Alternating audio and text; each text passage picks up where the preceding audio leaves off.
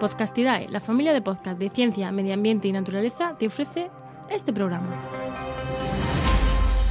Hola, hola, ¿qué hacéis? ¿Qué tal? ¿Cómo vais? ¿Aquí encerrados aún? Muy bien. Pues aquí estamos otra vez con Enciérrate con la ciencia. Bienvenidos. Y además, seguimos de enhorabuena porque llevamos ya un mes, tíos, que, que, estáis aguantando un porrón. Muy bien, así se hace.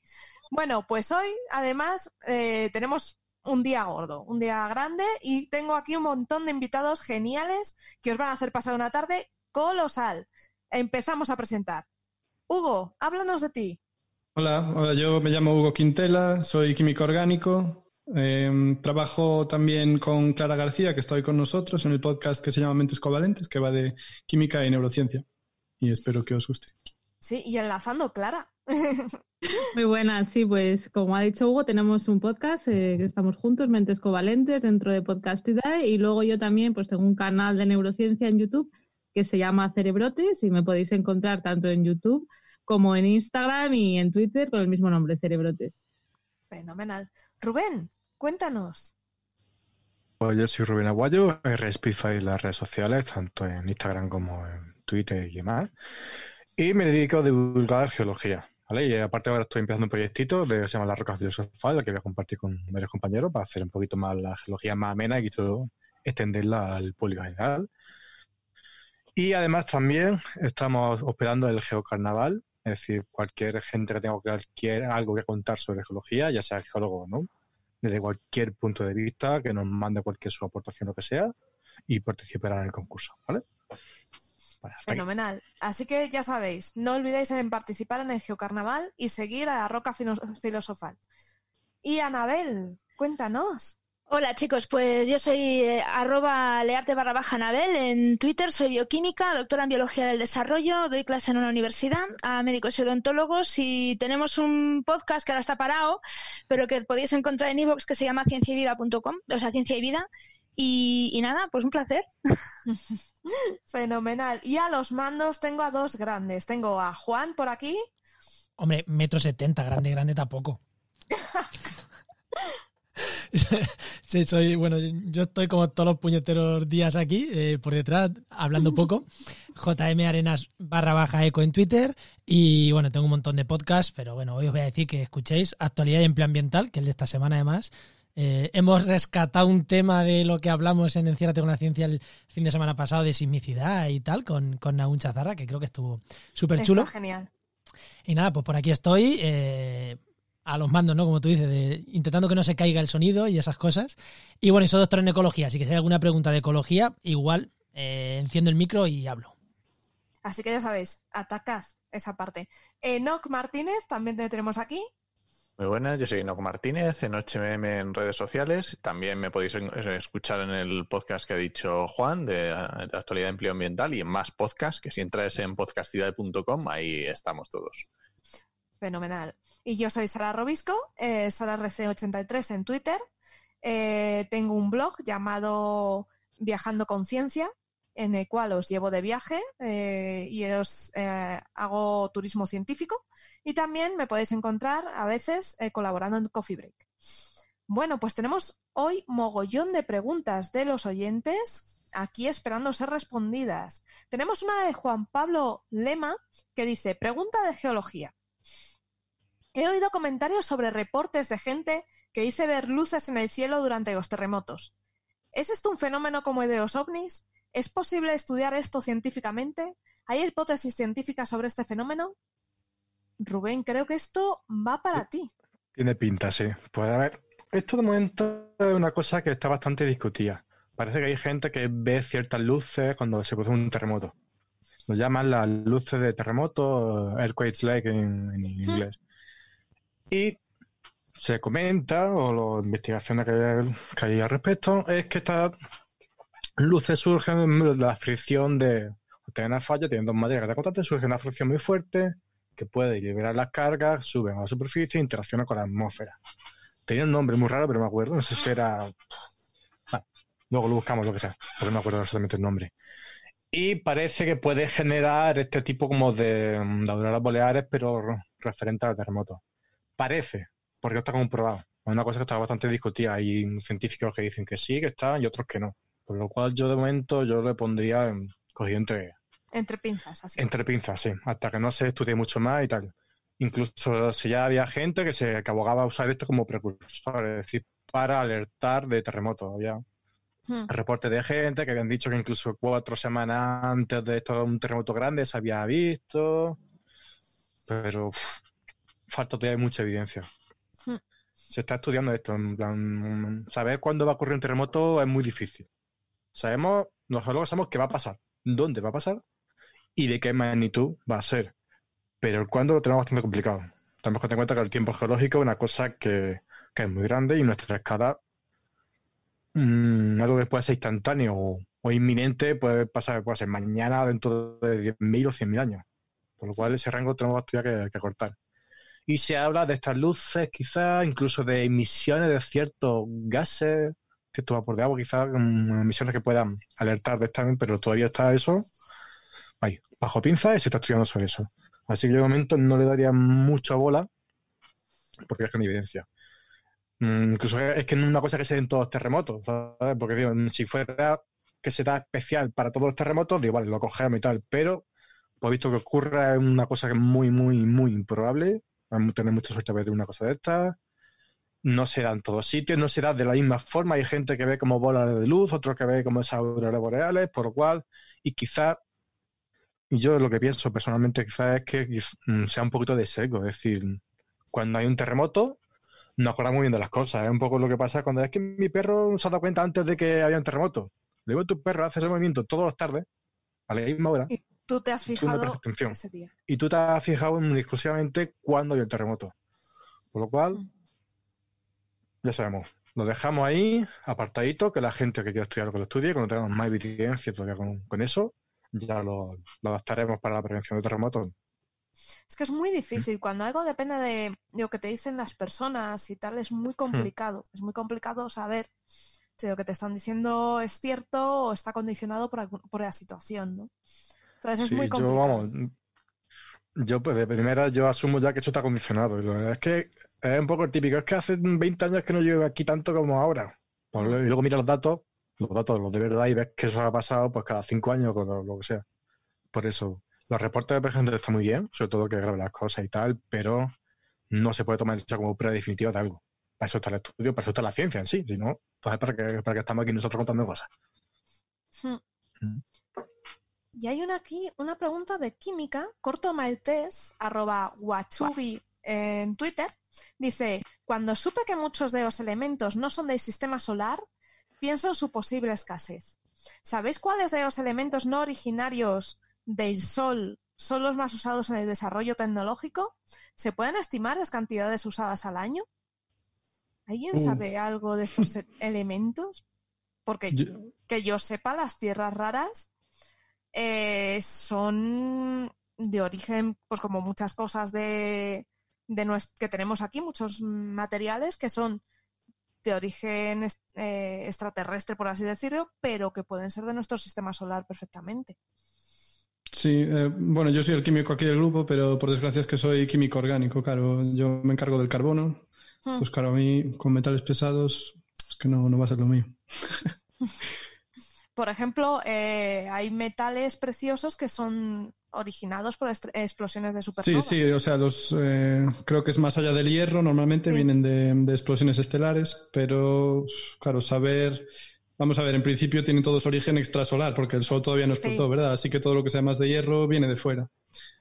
Ah, ¿Cómo era la pregunta en concreto? ¿Puedes repetirlo? Sí, por supuesto.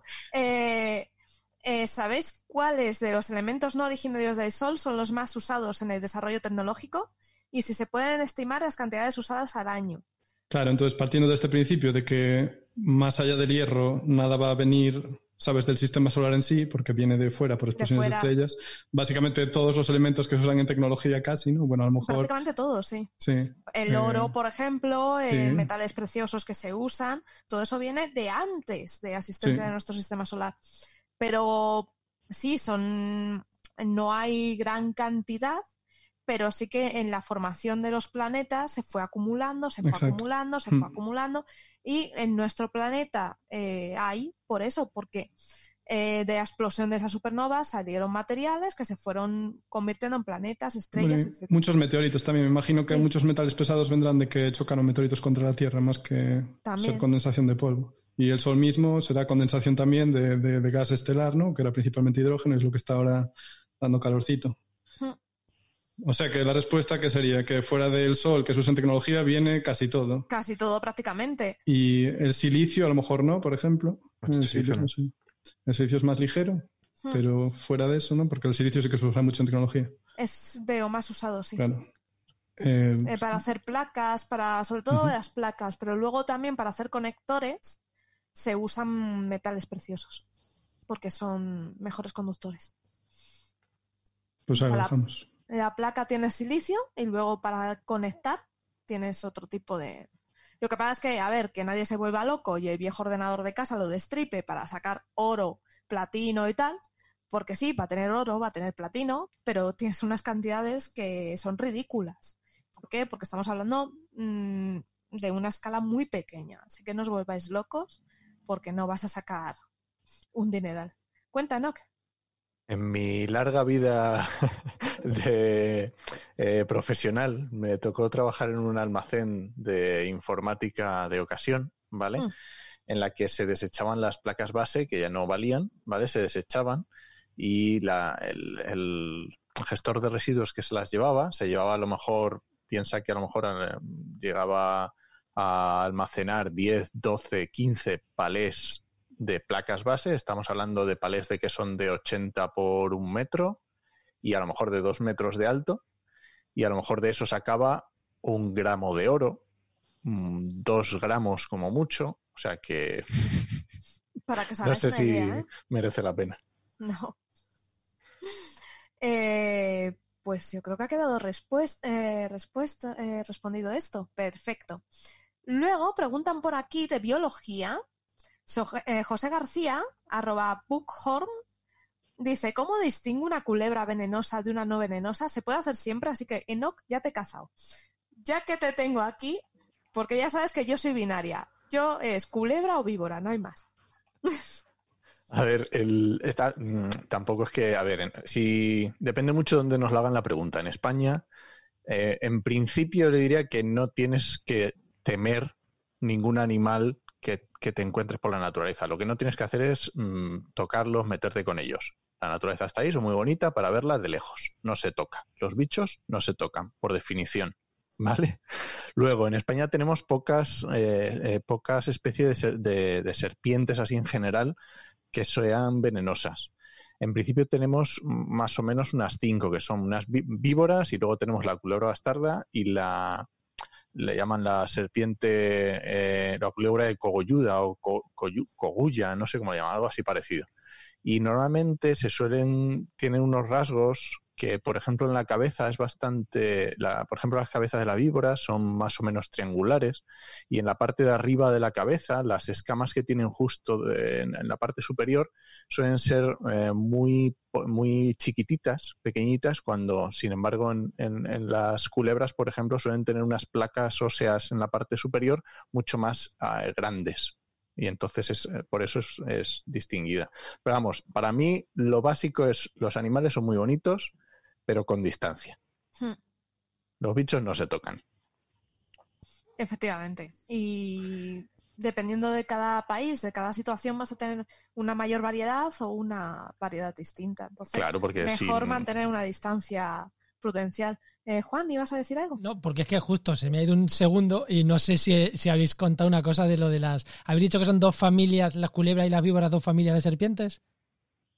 No, ¿no? Eh, No. Vale, es que, es que esa es principalmente la diferencia, esa que la gente habla de, de culebras y víboras como o es una cosa o es la otra y no. O sea, las culebras es una familia de serpientes, las víboras es una familia de serpientes y las serpientes es un, es un, es un grupo de reptiles. Es que es un grupo de reptiles que no tienen patas, que no son los únicos reptiles sin patas, eso es otra cosa, pero son dos- dos familias distintas y no, no todos son culebras, no todos son víboras, o sea que es que la gente entiende como ¿es culebra o es serpiente? ¿Es culebra o es víbora? No, o sea, la víbora No. es un grupo, un- una familia taxonómico, las culebras de es una hecho, familia. tienes muchas, tienes Taxo- muchas más familias. Exactamente, hay un montón más de familias que todos son serpientes, pero cada una son. Y hay algunas, eh, to- mm, hay algunas más. eh, dentro de las culebras hay algunas venenosas y otras que no, que eso ya sí creo que lo estaba diciendo no cuando he reenganchado el, el audio. Y, y, y lo mejor lo que está diciendo no. Eh, si no sabe lo que es, guarda distancia. Porque, bueno, hay algunas que son venenosas. Incluso hay algunas que tiran unos líquidos asquerosos y no son venenosos. Porque, por ejemplo, en España la culebra de la culebra viperina, que se llama viperina porque se parece un pelín a una víbora, eh, esa echan, e- echan un líquido blanquecino asqueroso que huele fatal, pero que, que no, que, que no es veneno, no, no te vas a morir porque te caiga de eso en una ropa, ni se te va a deshacer ni nada. Pero bueno, si tú la coges del agua, pues suelen estar en el agua, si la coges del agua, pues te puede echar ese liquidito que es un poco asquerosete por lo menos. Eh, Pero son bonitas, son muy bonitas las serpientes, a mí sí, me encantan. es, a mí me parece un animal muy lindo, pero eso que hay que respetarle, hay que tener cuidado y ya está. O sea, como cualquier animal de la naturaleza, está en Y- su casa. Y, y Nosotros- ojo, y ojo, eh, es muy común que la gente vea las serpientes en las huertas y piense que va a comer tomates. No, va a comer ratones. O sea, que lo mejor Y que podemos tener en nuestras huertas son serpientes comiendo ratones y topillos y sapos, sapos, no sé si, ranas de estas terrestres. para el no esfuerzo de toda la El vida. esfuerzo de toda la vida que va a comer caracoles. O sea, que lo mejor que podemos tener en nuestra huerta son reptiles, porque van a comerse todos esos, esos animales que son plagas para nuestra huerta. Es que yo estoy atrás narices de es que mata a la serpiente que está comiendo los tomates. Que no.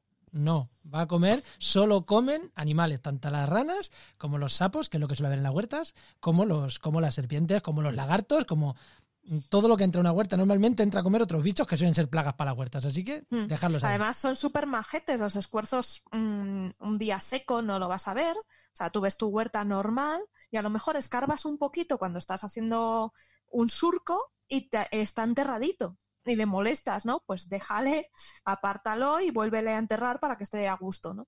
Pero no te va a hacer nada, no son venenosos. Tú ignórale, eh, estás en su casa, déjale en paz. No, no, pero déjale que está haciendo un, un servicio para tu huerta. Efectivamente, no le eches, porque vive ahí y te viene muy bien que viva ahí. Además, mola un montón cuando llueve que salen todos. Y de repente, a lo mejor, una, un camino, un camino rural, se llena de bichetes de estos. ¿No os ha pasado? ¿No lo habéis visto nunca? Cuando los días de lluvia que se llenan, en- eh, si la gente tiene pueblos y tal, sobre todo en la zona de. Sí, yo tengo uno de norte- 4.000 habitantes, es mío. Mío el pueblo. Ah. bueno, o sea, pues eso, No, en no, el norte de. Guadalajara eh, suele haber eso, eh, pueblecitos, aldeitas, donde, pues eso, cuando llueve en verano, salen todos, eh, sobre todo si tienes un río cerca, salen todos por ahí en bandadas y mola un montón. Es muy Oye, divertido. Juan, yo quería preguntarte una cosa, hablando de, ahora que te acabo de, de hablar de topillos, es que yo soy de un sitio muy exótico que es Palencia, con P, Bueno, y yo soy de Albacete. Creo que competimos en, oxiti- Competimos en excentricidad, sí, sí, y en excentricidad y tal. Y, y es que un, un problemón que tienen allí es el de- con las plagas de topillos en el, en el cereal. Y es que eh, parece ser que es muy complicado controlarlo o se descontrola porque no tienen depredadores. No sé cuál es la mejor manera para controlar aquello. Eh, Enox estaba poniendo el micro, yo creo que quiere decir también algo, pero yo te voy a dar mi, mi- lo que aquí pasa. A ver, eh, si tienes un cultivo que a los topillos les gustan mucho, pues si tú tienes muchos cultivos iguales, pues los, los topillos van a comer mucho, con lo cual van a reproducirse mucho. Y si a la vez ese cultivo lo tienes limpio de depredadores, lo que antiguamente y en muchos sitios se consideran alimañas, que todavía se les sigue llamando así, pues blanco y en botella. O sea, le estoy dando de comer y le estoy quitando quien los mata. Pues blanco y en botella, es. es. que es así. Entonces, ¿cómo se soluciona? ¿Cómo se soluciona el tema de los topillos? Pues muchas veces es la gente considera que matando los topillos, no, al revés. O sea, topillos tiene que haber para, para que haya depredadores. El problema está que cuando, cuando tú matas todos los topillos de un sitio, los depredadores que puede haber se van, porque no pueden comer nada, o se van o se mueren. Hmm. Cuando un, un año se reproducen mucho, ¿quién se los come? Ese es el problema. Y si, te has cargado los has- zorros, te has cargado la- las rapaces, te has cargado las serpientes, te has cargado todos los que se los pueden comer, pues ese es el problema. Y encima en la zona de Castilla y León, eh, creo, por la impresión que yo tengo comparándola con la zona de Castilla-La Mancha, es que las extensiones de, de cultivos me parecen Son más, homogéneas aún que por lo menos las de mi tierra, que es Campo de Montiel y demás. Sí, sí, Entonces, no, al ser es eh, muchísimo más- kilómetros más- y kilómetros Claro, al ser kilómetros y siempre. kilómetros, pues ahí no hay zonas donde un zorro pueda criar, bueno, zorro entre comillas, entre puede. Pero no hay zona donde las rapaces puedan criar, no hay zona donde las serpientes puedan estar a lo mejor más criar. Entonces, cuando son tan homogéneos, estás laminando más los, los depredadores. Entonces, al no haber depredadores, pues. Claro, es que no tienes más que fijarte cuando vas eh, hacia el norte, ¿no? Que pasas por esas llanuras de Castilla y León, que dices, es que es todo llano y campos y campos, pero es que no hay dónde esconderse, no hay dónde... Como Rusia, como cuando los nazis invadieron Rusia. Ahí todo campo y campo. Depende, depende de la parte de Castilla y León. Eh, yo mm. soy de Valladolid y sí, Valladolid, Valencia, todo eso muy llano. Si vas a Soria o a León, pues ya hay montaña, ya, es diferente.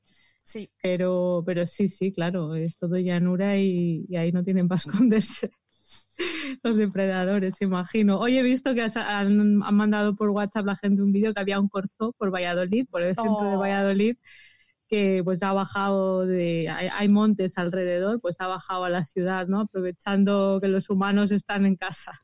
Y una piara de jabalís en Almería. ¿Así? ¿Ah, qué, totales. Se abre paso la naturaleza al final. Sí, sí, eso también lo hablabais un día con, Álvaro Luna, ¿no? Eh, lo de ahora con, la cuarentena, pues sí que hay animales que están... Sí, pero con esto, con esto es verdad que lo hemos hablado y es cierto, pero ojo con esto. Eh, aquí hay dos problemas. Uno, ¿es posible que estén entrando más animales? Sí. Dos, hay mucha más gente en las ventanas mirando. Efectivamente, que es lo que os iba a decir. Que es que eh, osos en pueblos pequeñitos de Asturias han entrado, o jabalís, han entrado toda la vida. Siempre. El problema está que antes tú estabas en, el bar o, durmiendo y ahora estás asomado por la ventana, pues no otra cosa que hacer. Y lo ves. Eso por un lado. Y por otro, ojo que se están distribuyendo un montón de vídeos. Yo he visto el de los, el de los corzos, el de los eh, creo que son cortos, no, no, no son cortos. Cabras, tampoco, creo que tampoco son cabras montesas. En Chinchilla, ese vídeo se ha distribuido, vamos, lo ponen cada 3x2 en la televisión, en Antena 3 lo he visto varias veces, es previo a la cuarentena. O sea, no estábamos aislados cuando eso pasó. Y he visto también el tip, un ciervatillo, creo que saltando en Matalascañas, que ese vídeo en 2016 ya decían que era de un. que era de, no sé dónde es. Pero en 2016 ya se movió ese vídeo como que era un animal tomando una playa en Argentina que no sé qué había pasado. Y la calidad del vídeo es pésima, o sea que no me extraña que ese vídeo sea de, 1900, de 1990. Y lo están poniendo como, ¡ay, qué guay! están en las cañas. Y lo he visto también en Doñana, el mismo vídeo. la calidad es, pésima. es que cualquier móvil. Es como el fenómeno ovni. Cualquier móvil. un vídeo borroso, te va. Cualquier móvil hace mejor calidad que eso. O sea, en serio. Y la gente lo está distribuyendo como, la naturaleza toma paso. Pero si el vídeo es pésimo, la calidad. O sea, vamos a ver que ahora. Es verdad que está pasando esto, pero hay mucho bulo también, ¿eh? Bueno, son bulos que, bueno, son bulos pues, agradables, pues a todo el mundo le gusta ver un ciervo dando botitos, botes a, la, orilla de la playa. Pero bueno. Hmm. Perdón, hablando de los vídeos, Rubén, lo que hablamos antes de las luces de terremotos, ¿hay algún vídeo de eso o solo son testimonios? Vídeos sí hay un montón. Sí. Hay un montón, ¿no? Si escribes luces de terremoto, lo que sea en Google, te van a salir un montón. Creo que el último, no sé si fue en México, no era un. no, hace mucho, pero sí. Hay un montón de vídeos. Y pintan no manipulados. Testimonio gráfico hay. Ay, no lo sé porque no lo he mirado. Bueno, no sé, yo. Exactamente, pero. Pero sí se ve que, se van las luces, pero claro. Es por el terremoto, es porque cualquier otro fenómeno atmosférico que ha tenido la casualidad de ser justo cuando se ha producido el terremoto. Mm. hay muchas cosas que, te, que tienen que estudiarse para ver mm. si eso es así o no. Ahora que te pillo, eh, Rubén, Juan Pablo Lema, arroba Juan Pablo Lema 3, comenta que nos pide que comentemos lo que se sabe hasta ahora sobre eh, erupción del volcán hijo de Krakatoa. Mm. Pues sabemos cositas. Sabemos cositas. Es que ha habido mucho lo primero, Sí, sí, sí, eso es lo que quería decir. Primero, el mundo no se va a acabar, estamos tranquilos, ya tenemos bastante con el coronavirus, ¿vale? Mm. No va a haber ningún apocalipsis magmático todavía. No lo sabemos. ¿vale? Pero dice que hay, mucho, hay mucha actividad de los volcanes, siempre la ha habido, más en el lío de fuego, es que es una zona de solución, es donde la mayor parte de los terremotos y la mayor parte de los volcanes tienen lugar allí. Es que si allí no hay actividad, ¿dónde la va a haber? Dice que ha activado 15 volcanes más. Mira, por, poner de media, hay unos 40 volcanes, 40 50 volcanes activos todo, durante todo el año, ¿vale? Y no había ningún repunte que haya más actividad ni nada. Simplemente es lo que habéis dicho antes, hay más ojos mirando. Bueno, hay cualquier cosita y, ay, y, este volcán también. Dos volcanes que pueden estar echando lava años y años y años y no, como no lo miramos, nos acordamos de ellos ahora. Pero no hay ningún tipo de actividad anómala con respecto a eso. Con la erupción, se vio un vídeo de que surgió por ahí, pero que era de, de la erupción hace un par de años, de 2018, que era un poquito bastante más, más espectacular. La de ahora no es tan grande. Hmm. Y la- la- lo que viene siendo la fisiología de la isla no ha cambiado, la morfología, ¿vale? Y sí es verdad que hace dos años se provocó un pequeño tsunami y tal, pero lo de ahora no. Es una actividad normal porque de Krakatoa y ya está. Pero no va a pasar nada, ni, ni va a petar al niño de fuego, ni se va a partir el planeta en dos, ni nada de eso. ¿vale? Entonces estemos tranquilos, que no pasa De nada. hecho, sobre Vale. eso, Antonio Rodríguez Ga en Spreaker dice, han, di- han dicho que han iniciado actividad 15 volcanes a la vez en el Anillo de Fuego. Se ha dicho que es por la actividad de Krakatoa. Mm. Que, afecta, que, que hubiera afectado a todo el anillo. Hay gente que lo niega porque descargaría presión, pero seguramente debe ser un castillo de naipes. ¿Puede ser? No. El Krakatoa no ha provocado nada. Esa zona de subducción, ¿verdad? Exactamente. Es que tenemos al Si fuera ¿Qué cualquier otro volcán, seguramente no le haríamos tanto caso, pero en el Krakatoa siempre tenemos esa, in- esa imagen, ya siempre en nuestro imaginario colectivo, de esa explosión de 1883 que lo leoparda, ¿vale? La que se cargó la hoja. De hecho, el volcán que se llama Krakatoa es el hijo del, de, de la nuca Krakatoa, es el hijo de Krakatoa, porque la caldera Krakatoa voló, se voló media isla. Y además fue un año muy curioso porque se le llamaban el año sin verano. Hecho tanto, tanta cantidad de, de polvo y ceniza que, no, ese año no hubo, no hubo verano. Y además, no sé si sabéis esa historia de que puede ser de que ese tipo atmosférico tan oscuro, con un tono bastante más amarillo, además, por ejemplo, inspirará a hacer el grito de Munch, por ejemplo, incluso a varios artistas como Mary Shelley, con Héctor que para hacer su obra literaria, tan oscura en ese aspecto. ¿vale? Para que veáis que la de- geología. Y los Exactamente. cierros que O pintaba Rembrandt, que eran muy oscuros. También, exactamente, muy sí, sí, sí, muy- sí. Y Frankenstein Todo esto viene- también, ¿puede ser? Sí, claro, Sí, sí, me sí. claro. Ah, vale, que no me sabía la, el autor. Es que fue justo en ese Exactamente. año sin verano. Se, se reunieron en una casa al, al calor de la chimenea, hicieron una apuesta. ¿Quién hace la historia más terrorífica? Y fue el típico No hay huevos de un grupo de colegas y de ahí salió Frankenstein. Cógeme el cubata, ¿no? O Sí, sea que sí. eh, fue como ahora, estaban confinados y salieron grandes maravillas. Pues esperemos que salga también alguna de ahora, ¿no? sí. ¿Cómo está? Os iba a comentar que también hay otro, otro volcán en Islandia, creo que ha entrado en erupción, que es un volcán que no- sin tener los efectos que tuvo el Krakatoa en 1883, sí que provocó unos cambios enormes en la climatología y en la vida de la gente de Islandia y, y le tienen un poco de miedo. De hecho, estaba mirando el nombre, creo que lo estaba leyendo en el Guardian esta mañana y me había hecho gracia. Digo, joder, todos se han puesto de acuerdo, también es verdad. No me acuerdo cómo se llamaba. Pero Está cerca de Reykjavik. ver, si es, Cerca del es un volcán islandés, seguramente no puedas pronunciarlo. No, no, no, como aquel, yo me acuerdo, no sé si os acordáis, aquel que entró en erupción Sí, que dejó el tráfico aéreo parado en toda Europa, que no había narices a, a decir el, el nombre. El nombre era espectacular, pero porque en Islandia es verdad que le ponen unos nombrecitos que no veas, pero sí que en Islandia la actividad volcánica es normal, hasta donde Sí, yo sé. bueno, Y además cosa, es, Islandia es un tipo de volcán curioso. Es que Islandia está encima justo de una dorsal, justamente donde se genera material nuevo para las placas. Es que tiene la actividad volcánica por narices. Rubén, ¿y Yellowstone está tranquilito ahora? Me pregunto. Pues hasta, sí, hasta donde, hasta donde yo sé, sí. Está bien, ¿no? O sea, Sí, de sin momento no ha habido nada que me vaya a yogi y tal, pero que no ha habido nada que Sí, reseñable, sí. que se tenga perfecto, me, me tranquiliza. Por lo menos sí, sí. Porque Pero ¿Está es la gente con la mosca detrás de la oreja o qué? En plan, se va a acabar el mundo, está todo el mundo ahí. ahí. A ver, con esa historia de se acaba el mundo es que mm, hay una, hay una carrera, ves quién acierta antes, quién, quién da con la clave de, de cómo se acaba el mundo. Para deciros lo dije, ¿no? Cuando esté todo ardiendo. Exactamente, sí. Que, que ya veas tú el mérito que tiene decir. Tú, si te vas a morir tú, ¿de, qué- de, de qué te sirve? También decir, os lo dije. Pero no, ya en este momento está controlado y no hay ningún problema. De que vaya hecho, eh. La caldera de Yellowstone es de las cosas más vigiladas hoy Sí, en sí. día en geología. Es, hay un grupo de volcanes que se consideran peligrosos que están súper vigilados. Tienen mogollón de sistemas que están monitorizando cada movimiento, eh, cómo se expande o se contrae la corteza, todo, Sí, todo, todo. ya sea de, de mm, movimiento de sísmico, cualquier mm, movimiento de cualquier tipo, incluso expulsión de gases, levantamiento de aquello esa bomba, cualquier tipo de cosas estaba muy mayorizado, vamos. Eh, Pero en milímetros. En el Un caso de que se fuera a reventar, lo sabíamos. Un, un detalle tonto. O sea, que haya volcanes, para la gente que no tenga ni idea de ¿Mm? esto, que haya volcanes quiere decir que la, que la Tierra está viva y gracias a eso hay vida sobre la Tierra. O sea, que lo peor, lo peor que nos podía Exactamente, pasar sí, es que sí. se pararan los Eso- volcanes. Vamos a ver. Exactamente, o sea, eso que- no podemos olvidarlo. ¿sabes? Exactamente, es que si- sin volcanes no estaríamos aquí. De hecho, Marte. ¿no? Como nos contaba en el programa del martes pasado, esto, Mm. esto es reciclar Mm, contenido, mm. a mí me lo cuentan y yo lo cuento, es así. Eh, Marte sí, posiblemente tenía mucha más actividad, incluso vida, hace muchos, muchos, muchos. A mí se me van la- las unidades geológicas, a mí se me van. Sí. Hace mucho, Ese de 4.000 millones de años. hace mucho. Marte tenía mucha más actividad geológica y por eso se parece ser que era más fácil que hubiera agua y vida en aquel momento, ¿no? Si no estoy equivocado, Rubén, que en la actualidad, Hmm. porque en aquel momento tenía actividad Sí, sí, geológica, ahora mismo no. No.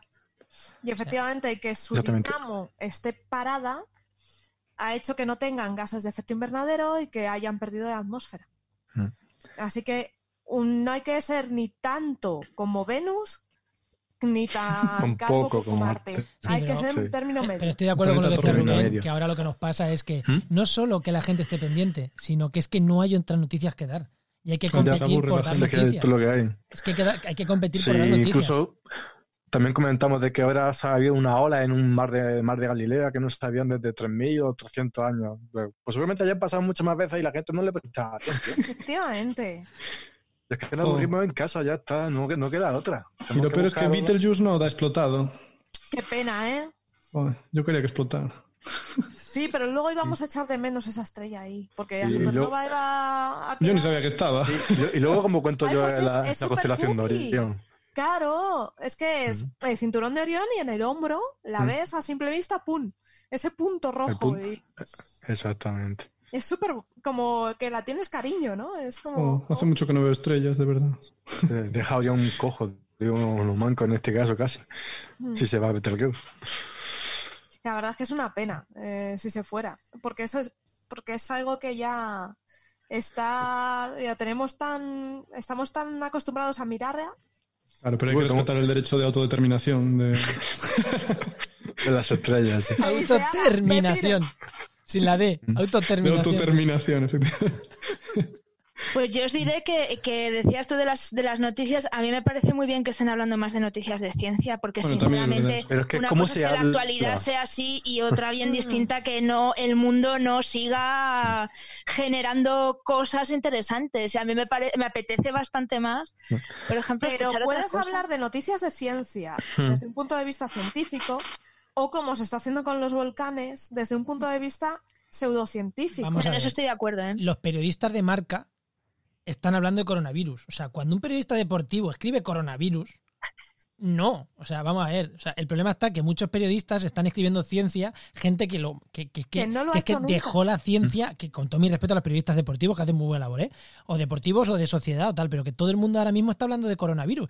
De coronavirus o de ciencia, ¿vale? Eh, entonces, si hay que generar noticias de ese tipo, la genera el periodista de turno. Y, y se está metiendo cada patinazo tanto en, en todas las cosas, pero en coronavirus se está metiendo, aunque esto es coronavirus free, y supongo que en geología por lo mismo. Le habrán dicho al reportero Sí. de turno de, del medio, ¿tú te piensas que los medios van a tener un especialista en ciencia y mucho menos en geología? Pues no. Va a escribir el, Pero ¿por qué el no? patán Es de que, es que yo creo que es, necesario. O sea, Debería. haber gente. Vamos, que en, en cada cosa lo suyo. Y un periodista deportivo se debería especializar en deportes, pero un periodista que cubra ciencia debería especializarse en ciencia. Hombre, pero los periódicos que- grandes sí están especializados. Los que Eso escriben sí, ciencia. sí. Pero Sí, que aún así buena. escriben ese tipo de, de titulares. Que luego es que eso es lo, lo que me toca mucho la moral. Te ponen un titular de esto de el mundo se va a acabar mañana por la tarde a las 4. Y luego ves el cuerpo de noticias y está todo bien explicado y coherente. Y en plan, esto es en plan, o me he equivocado, esta es otra noticia, o qué, qué ha pasado aquí. Eso me pasa mucho con, con Nieves, que es un periodista que habla del espacio y tal. Y eso te pone titulares de esto va a pasar, no sé qué, o ya están aquí los extraterrestres, miras y te encuentras una noticia científica que no tiene nada que ver con el titular y que está muy bien narrada y dices, ¿me la ¿Por acabas qué? de volver a jugar? Claro, por eso, por eso está buen periodista, porque consigue que entres a leer sus noticias. Sí, aunque sea con mala idea. El Pero problema con que mala esa- idea, ¿eh? es que lo hace haciendo... A mí O sea, que esa ese es la tipo de al fin y al me, me, me produce rechazo, porque yo veo el titular y no la leo, paso. Hmm. Yo paso. Y Claro, así, pero pues, piensa que esas noticias no están escritas para ti, Rubén. pero- Estas noticias no están pero claro, escritas yo para no ti. soy el target. Claro, eh, la noticia está escrita para, a lo mejor, para tu, tu primo, Sí. que no es geólogo ni nada parecido. Para que hagas clic, está hecho. Pero, pero también hay que separar entre el clickbait y las noticias con un titular que, ar- que agarra. O sea, que Claro. no es lo mismo. Tampoco vayamos a decir que, Mm. que que se pueden No, las cosas, pero Digo, hay eh, clickbait de, están de yo qué sé. Sí. Bueno, no os enfadéis, hombre. Con los periodistas. Es que Que los también hay hay, muy buenos periodistas. Hay los hay muy buenos, ¿eh? No, pero es Claro. que el buen periodista la- es el que hace eso. Es que, mm, permitid que rompa una lanza por los periodistas. El buen periodista es el que te capta la atención con un titular que es cierto, pero que te capta la atención y que luego te cuenta una noticia espectacular dentro. Ese es el buen periodista. No Sí, el que te no, coge y te es- has dicho traduce. que sea cierto. Que sea cierto, sea pero es que cierto. en este caso el titular no tiene nada que ver y, y es completamente falso. Y luego leyendo la noticia, al final de la noticia, tío, te dice que el titular es falso. O sea, Ah, ya te lo dice el mismo. Pues ya está. y te quedas diciendo, pero tío, En la primera línea era ¿por broma qué? y luego sigue. Pero eso es como el típico cartel este que ponen grande. Sexo. Y pero ahora que tengo otra atención, vendo perro, no sé qué. Es trampa, ¿no? Lo que Sí, pasa es que a mí me da la sensación de que, mm, de que, hay, que hay que cumplir una serie de, de métricas en- a la hora de generar probablemente un, un artículo, no lo sé, hablo desde mi ignorancia, y que para cumplir con ese número de clics probablemente tú tengas que tener ese clickbait para que luego se queden en, en tu mensaje. Y eso en sí mismo tiene un análisis, porque claro, al final lo de que tú tengas que cumplir con ese número de clics o ese número de gente que tenga que ir, te, te- le quita, no te digo calidad al cuerpo de la noticia, pero sí un poquito de credibilidad o de enganche, no sé cómo deciros. Me parece a mí, vamos, no lo sé. Es que estoy leyendo ahora algo sobre métricas, un libro muy interesante que se llama La tiranía de las métricas, que habla precisamente de eso, de cómo la- el, el tener que tener una medida justificada de todas las cosas hace que, que te vendas un poco a, a- a ese número que tienes que generar antes que te quedes en la calidad de lo que estás haciendo. No sé si en periodismo sucede. ese A- a un número en podcaster- periodismo. A unos podcasters sucede le vas a hablar de mí. Claro, a unos podcasters le vas a hablar de métricas. No, no, para nada, lo sabéis mejor que nadie, claro, pero todas esas métricas que seguro que estáis viendo en Google Analytics y tal, algunas serán más relevantes que otras, algunas tendrán eh, su, su verdad detrás y otras serán mucho dato que en el fondo no te informa tanto de vamos la a ver, eh, a la hora de hacer eh, ese clickbait no es por una métrica que a ti te vaya a decir algo, es porque a ti la persona que pone la publicidad en tu medio te está pagando por un tráfico. Entonces, si tú le quieres cobrar X, tienes que generar un tráfico de copón. Entonces, Y aunque no te cobre por un tráfico, o sea, tú escribes para que te lean. Y vamos a ver, y esto es así. El 90% de la gente o el 99% de la gente lee un titular y el primer párrafo. Si ahí, y yo, yo entre ellos, ¿eh? Si con el titular y el primer párrafo no me has captado la atención, no sigo leyendo. Y no nos podemos olvidar que aquí somos todos científicos hablando de ciencia. Y a nosotros un titular de un paper nos puede parecer maravilloso, pero eso no engancha a nadie. Y yo he hecho A nadie. ciencia y he hecho comunicación científica. Y cuando traduces el titular a una noticia, es que eso no tiene enganche ninguno. Como científico claro. me parece llamativo, como persona interesada en un tema, es que no lo leo. Pero aunque sea No, mi tema, no lo sí. leo. Si no estoy investigando en eso en concreto. Yo ahora mismo, o sea, temas muy interesantes que si no estoy, si yo me leo un titular típico de paper eh, como periodismo científico, es que no me lo leo.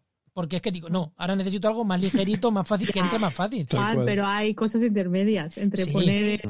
Un título. Claro, un ahí está, ahí está, el buen, ahí está el buen periodista científico. Pero lo que quiero decir es que no vayamos a que es que, mm, que es que esta es la eterna duda entre científicos. Luego podríamos hacer uno de científicos US periodistas y que nos cuenten la- los Hombre, dos campos. los periodistas tienen muchas quejas también sobre los científicos, de que se creen que lo- los científicos se creen que luego van a recibir la noticia redactada por el periodista para que ellos lo comprueben y van a contar las historias que ellos quieren. Pues, pues no, porque el de periodista hecho, no ni en tiene que hacer agencia- eso ni tiene tiempo. en Agencia Sync se hace así. El periodista redacta la noticia, se pone en contacto Claro. contigo, habla contigo, redacta la noticia y te la envía antes Claro. de publicar.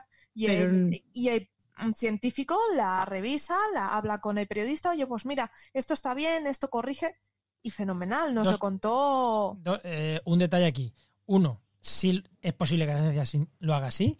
Uno, pero no escribe lo que tú le digas. Si tú le dices cambia esto, el, periodista te dice no. Pero Agencia Sync, no se nos olvide, es una agencia eh, estatal de comunicación científica, ¿vale? Y su labor depende del ministerio y su sueldo no depende de anunciantes, no depende de nadie, depende del ministerio para hacer esa labor de periodismo científico. Esa gente puede dedicar quizás más tiempo a una noticia y esa gente, la, gente de agencia SYNC, luego eh, envía la noticia al resto de medios para que el resto de medios la coja, la digiera y la hmm. publique como le salga de las narices. Entonces, no es lo mismo el periodista final, el que está escribiendo en un periódico, que el, que el periodista de agencia. Yo, cuando he hecho comunicación científica con algún grupo de investigación, que he hecho la labor de agencia SYNC, cobrándola, eh, que no mucha, pero alguna vez lo he hecho, yo sí que me pongo de acuerdo con el periodista, oye, vamos a decir esto, oye, mira, esta palabra no me gusta, esto no, incluso pongo, digo cosas que ha dicho él la última, yo pongo cosas que ha dicho él y me ha dicho, pero esto, digo, no, no, dime si tú dirías eso. Sí, lo diría, a correr, me vale. ¿Vale? No es lo mismo que cuando yo publico en mi página web algo que, me viene, que me viene de agencia, que lo cojo, lo masco y lo escupo, entre comillas, ¿no? Eh, no es lo mismo. Entonces, el periodista que está haciendo algo final tiene otro enfoque. ¿Por qué? Porque tus lectores son unos concretos y tú tienes que enfocarte a tu tipo de lector, porque a lo mejor tu lector es un medio de Cataluña y te van a leer gente en Cataluña y prefieres darle un enfoque catalán a tu, a tu noticia. Digo catalán por decir algo, ¿eh? no por nada. Eh, pero Agencia SIN tiene que hacer algo que estén los periodistas de acuerdo. Es que son dos cosas distintas. Lo que hace Agencia SIN que lo que hace un periodista final. Son dos cosas distintas. Por eso Agencia SIN se puede permitir hacer eso. Por lo primero, no necesita la financiación y por otro lado, es su labor. Su labor es esa. Y el periodista final, su labor es coger lo que le viene de agencia generalmente, mm, mascarlo y ponerlo en su medio. Son dos cosas distintas. Y en agencia Sync, si no me equivoco, muchos de ellos son científicos. Sí. Es que en el periodismo científico hace un tiempo me daban un dato que es y me decían que un 50% de los periodistas o comunicadores científicos de este país son periodistas y el otro 50% científicos. A todos los niveles. O sea, en periódicos, en, agencias sí que creo, en la agencia sí creo que todos son científicos prácticamente, pero que hay mitad mitad, ¿eh? No pensemos que todos los periodistas ah. son periodistas, todos los que transmiten ciencia, más o menos la mitad son periodistas, la otra mitad son científicos reconvertidos. Ah. Por ejemplo, en La Razón, eh, ahora hay un área de ciencia y está Ignacio Crespo, hay gente muy buena que son científicos y comunican muy bien la ciencia. Entonces, se leen papers, se o mastican y intentan que todo sea lo más veraz posible. Muy y importante. en ese sentido, es, esta gente es más fiable, ¿no? De todos modos, eh, yo, yo os cuento, yo he tenido un pequeño proyecto de investigación que espero poder desarrollar cuando, cuando vuelva otra vez a la vida normal, que era sobre cómo utilizar las redes sociales como herramienta para dar clase en, a gente de primeros cursos en, en grados de ciencias de la salud. Y fue bastante curioso eh, ver cómo la gente recibía la información y qué tipo de información a través de determinadas plataformas era la, que le resultaba más atractiva. Y nosotros para ese proyecto utilizamos Instagram, que es una, una herramienta que ahora mismo se utiliza más para comunicación científica, pero cuando nosotros empezamos se utilizaba bastante poco. Y se utilizaba más, se, asumía para poses y para, para transmitir píldoras que fueran solamente dibujos y ya está. Nosotros lo que utilizábamos era la herramienta de Instagram para hacer esquemas que, y notas de clase que nosotros utilizamos a través de ahí, lo usábamos como un foro y luego poníamos también artículos de divulgación y, tal. la verdad es que es bastante interesante comprobar cómo, dependiendo del medio que utilizas, la gente que se va a interesar en temas de ciencia va a recibir unas cosas o las otras. No es lo mismo, que eso vosotros lo sabéis mejor que nadie. Claro, la gente que consulta un blog la gente que va a un podcast, la gente que va a un Twitter o la gente que va a un Instagram, que se queda, y, tampoco son las mismas franjas de edad las que están interesadas en unas cosas o en las otras. Por eso cogimos nosotros Instagram, porque nosotros para los primeros, para los chavales que vienen, empiezan la universidad, que vienen del instituto, eh, un blog no tenía sentido, no, no, no, no recurrían a él. Sin embargo, a, una cuenta de Instagram recurrían muchísimo más y lo utilizamos para fomentar como mm, eh, eh, para fomentar que tuvieran una, una reflexión, un recurso, un ejemplo sobre cómo transmitir en píldoras muy pequeñas información muy concisa que explicara muy bien cosas básicas de ciencia, cosas que damos en clase, vamos, de, yo qué sé, el eje endocrino de la, la hormona del crecimiento a cualquier un árbol, eh, un problema de genética, vamos, era, eran cosas así. Y la verdad es que está muy interesante. Y es que, claro, depende de a quién vayas a comunicar, tú tienes que transmitir de una manera o de otra. Por ejemplo, el foro en el que nos movemos nosotros es un foro al que recurre gente que tiene un interés ya de entrada, pero claro, si tú quieres llegar al público en general, es cierto que tienes que tener otros recursos, que no justifico yo que eso, o sea, no justifico con eso lo de los titulares de artículos que no vayan en sintonía con el cuerpo del artículo, pero que es cierto que, que bueno, que sucede. Hmm. Eso sí. Eh, es que es verdad que los chavales últimamente quieren eso, quieren contenido muy simplón y si puede ser vídeos, imágenes y no. Muy visual, pero también es que es que es que es la manera ahora mismo que, que tiene mucha gente joven de, de, acercarse a, a cosas que luego le susciten un interés como para desarrollarlas más. Eh, es como una, una especie de, de organigrama en capas de cebolla. O sea, tú, tienes la, primera aproximación que es muy somera y luego vas yendo cada vez a la, a la, aproximación más grande. Pero yo, fijaros lo que os digo, al principio era muy escéptica con el uso Instagram, que parece una cosa bastante frívola y poco profunda, y sin embargo a nosotros nos ayudó bastante y, y, ha sido una experiencia muy, muy interesante. Tuvimos enseguida mucha gente siguiendo la, la, cuenta, que ahora mismo la tenemos parada porque era un proyecto y ya está, que la seguiremos en su momento, pero, pero la verdad es que, es que ver el, la respuesta fue muy interesante y lo más interesante fue ver cuáles eran los posts que tenían más clics que eran los de la vida de los profesores. O sea, cuando nosotros íbamos, a ver, no nos poníamos nosotros friendo un huevo, ni haciendo poses como la Kardashian, pero lo que hacíamos era, si íbamos a un congreso, nosotros poníamos fotos del congreso y hablábamos de lo que habíamos hecho allí. Y eso tenía una repercusión tremenda. Y gracias a eso, mucha gente de primero, de carrera, se acercaba a nosotros a preguntarnos oye, ¿qué hacéis? Eh, ¿Qué estáis mirando? Eh, ¿Nos explicas esto en clase? Jolín, qué chulo, ¿cómo se hace eso? ¿Cómo llego ya hasta ahí? Y, y solamente esa, ese tipo de preguntas merecía, merecía bastante la pena porque al final, bueno, pues es una manera de transmitir también lo que, lo que hacemos los científicos de base, sobre todo en, en ciencias de la salud, donde hay mucha gente que recurre a la carrera porque o bien tiene una tradición familiar de médicos, odontólogos en su casa y, y sigue por ella, o me refiero a ese tipo de gente, de ciencias de la salud, ¿vale? No os hablo de biología, bioquímica, química, ese tipo de cosas. Así que la verdad es que fue una experiencia bastante bonita. bueno, yo antes de, de movernos al siguiente tema, solo por por romper una lanza a favor de, los jóvenes, lo del contenido simplón, yo no creo que sea así necesariamente. Es verdad que cada vez usamos y las generaciones más jóvenes, las nuestras todavía más, las redes y como bien decía Anabel, también Instagram, pero creo que no tiene por qué necesariamente ser un contenido más simple, porque realmente eh, canales de YouTube como Quantum Fracture o otros que hay de física, no son contenidos simples ni sencillos y eh, su público, pues sobre todo es gente entre 18 y 20 y pico años. Y, y, lo de Instagram, bueno, no sé, es que se tiene una sensación ¿no? de que es algo totalmente superficial, pues porque hay mucho, mucha gente del mundo, a lo mejor influencer, modelos y famosos, pero también se puede divulgar ciencia y se hacen cosas muy interesantes. Y, yo he visto ahí, a, por ejemplo, a Pérez Tupiñá, el, cazador de cerebros, entrevistando para su programa, entrevista a científicos y un rato antes o después de la entrevista para luego hacer su, su programa, pues pone en Instagram, ¿no? ¿Tenéis alguna pregunta para un virólogo, para una oceanógrafa o para lo que sea? Y la gente hace preguntas y luego el experto responde ahí, en directo. Entonces yo creo que es una herramienta muy buena. Mm. Nada más quería aclarar eso y dar mi opinión porque creo que, es una buena herramienta. Sí, es una herramienta, pero para acompañar más cosas. Yo creo que como apoyo. Sí, no es para. Puede ayudar. Sí, luego hay que, sí que está muy justa, muy limitada para otras cosas, sí. Bueno, pues vamos a pasar a las preguntas, porque nos hemos ido un poco. Y nos eh, Loviatar, arroba esquimal 1, nos propone un tema un poco escabroso. Dice, me gustaría saber si hay estudios sobre los tipos de inteligencia y memoria entre hombres y mujeres.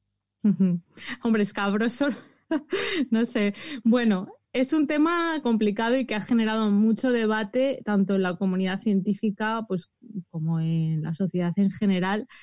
Y la verdad es que no hay una respuesta, yo diría, clara 100%, porque hay estudios que no encuentran diferencias entre hombres y mujeres. Bueno, primero querría eh, aclarar el tema de inteligencias. Eh, también se utiliza el tema de inteligencias múltiples, pero eh, los científicos explican que, bueno, científicamente no está probado que haya diferencias de inteligencia. Entonces, dentro de la inteligencia vamos a hablar ¿no? de habilidades diferentes. entonces, bueno, si puedes mirar habilidades visoespaciales, ¿cómo se dice? La fluencia verbal, cosas así, la memoria.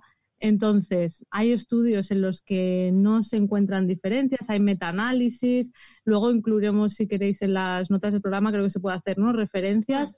Eh, hay muchos metaanálisis que son estudios en los que se miran a la vez muchos estudios en los que no se ven diferencias entre hombres y mujeres o que son muy pequeñas eh, de encontrarse diferencias se suele ver eh, una mayor capacidad visoespacial en hombres y una mayor habilidad verbal en mujeres.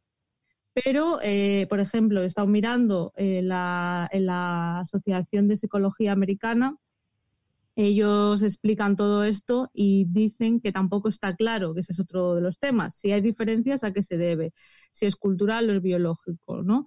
Entonces, parece ser, también hay un estudio de la revista PNAS, que es una revista bastante prestigiosa, en el que se ve que a medida que hay una mayor igualdad de género, las diferencias disminuyen.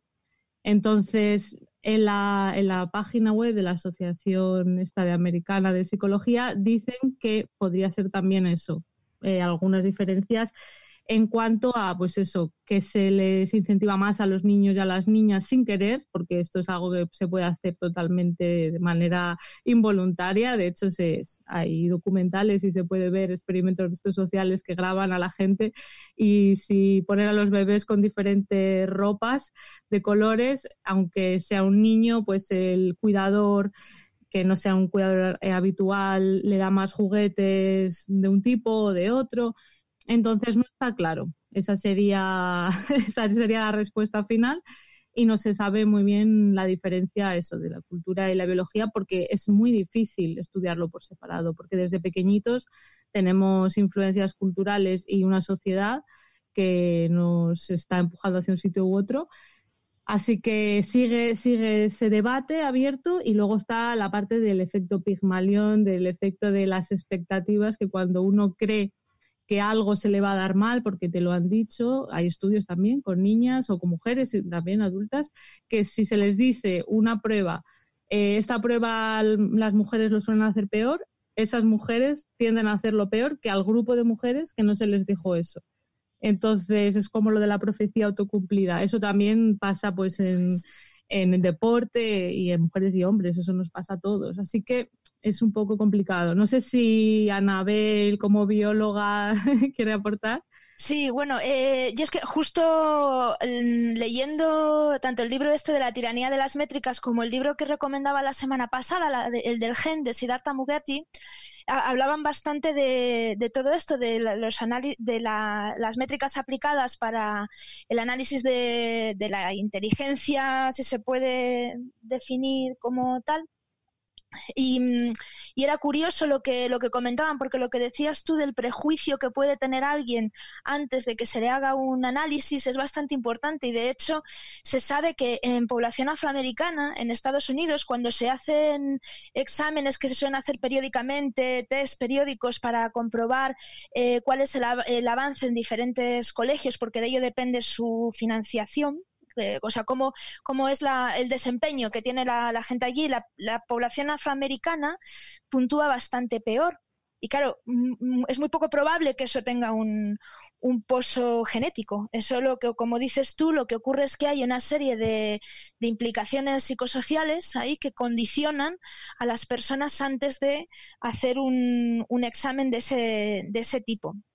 Y eso se ha visto para exámenes de cociente intelectual que tienen, que tienen su aquel y, y, para muchas y para muchas otras cosas. O sea que además que para la cuestión del género también está para, para otro tipo de cuestiones. Además, no nos podemos olvidar que los primeros, eh, la, primera vez que se instaló, y corrígeme Clara si me equivoco, eh, las primeras veces que se instaló, eh, se instalaron los exámenes psicométricos, esto fue en el siglo XIX, con Francis Galton, que era el primo de, de Darwin, el, el eugenésico. Mm, puede ser, yo ahora mismo no recuerdo las fechas.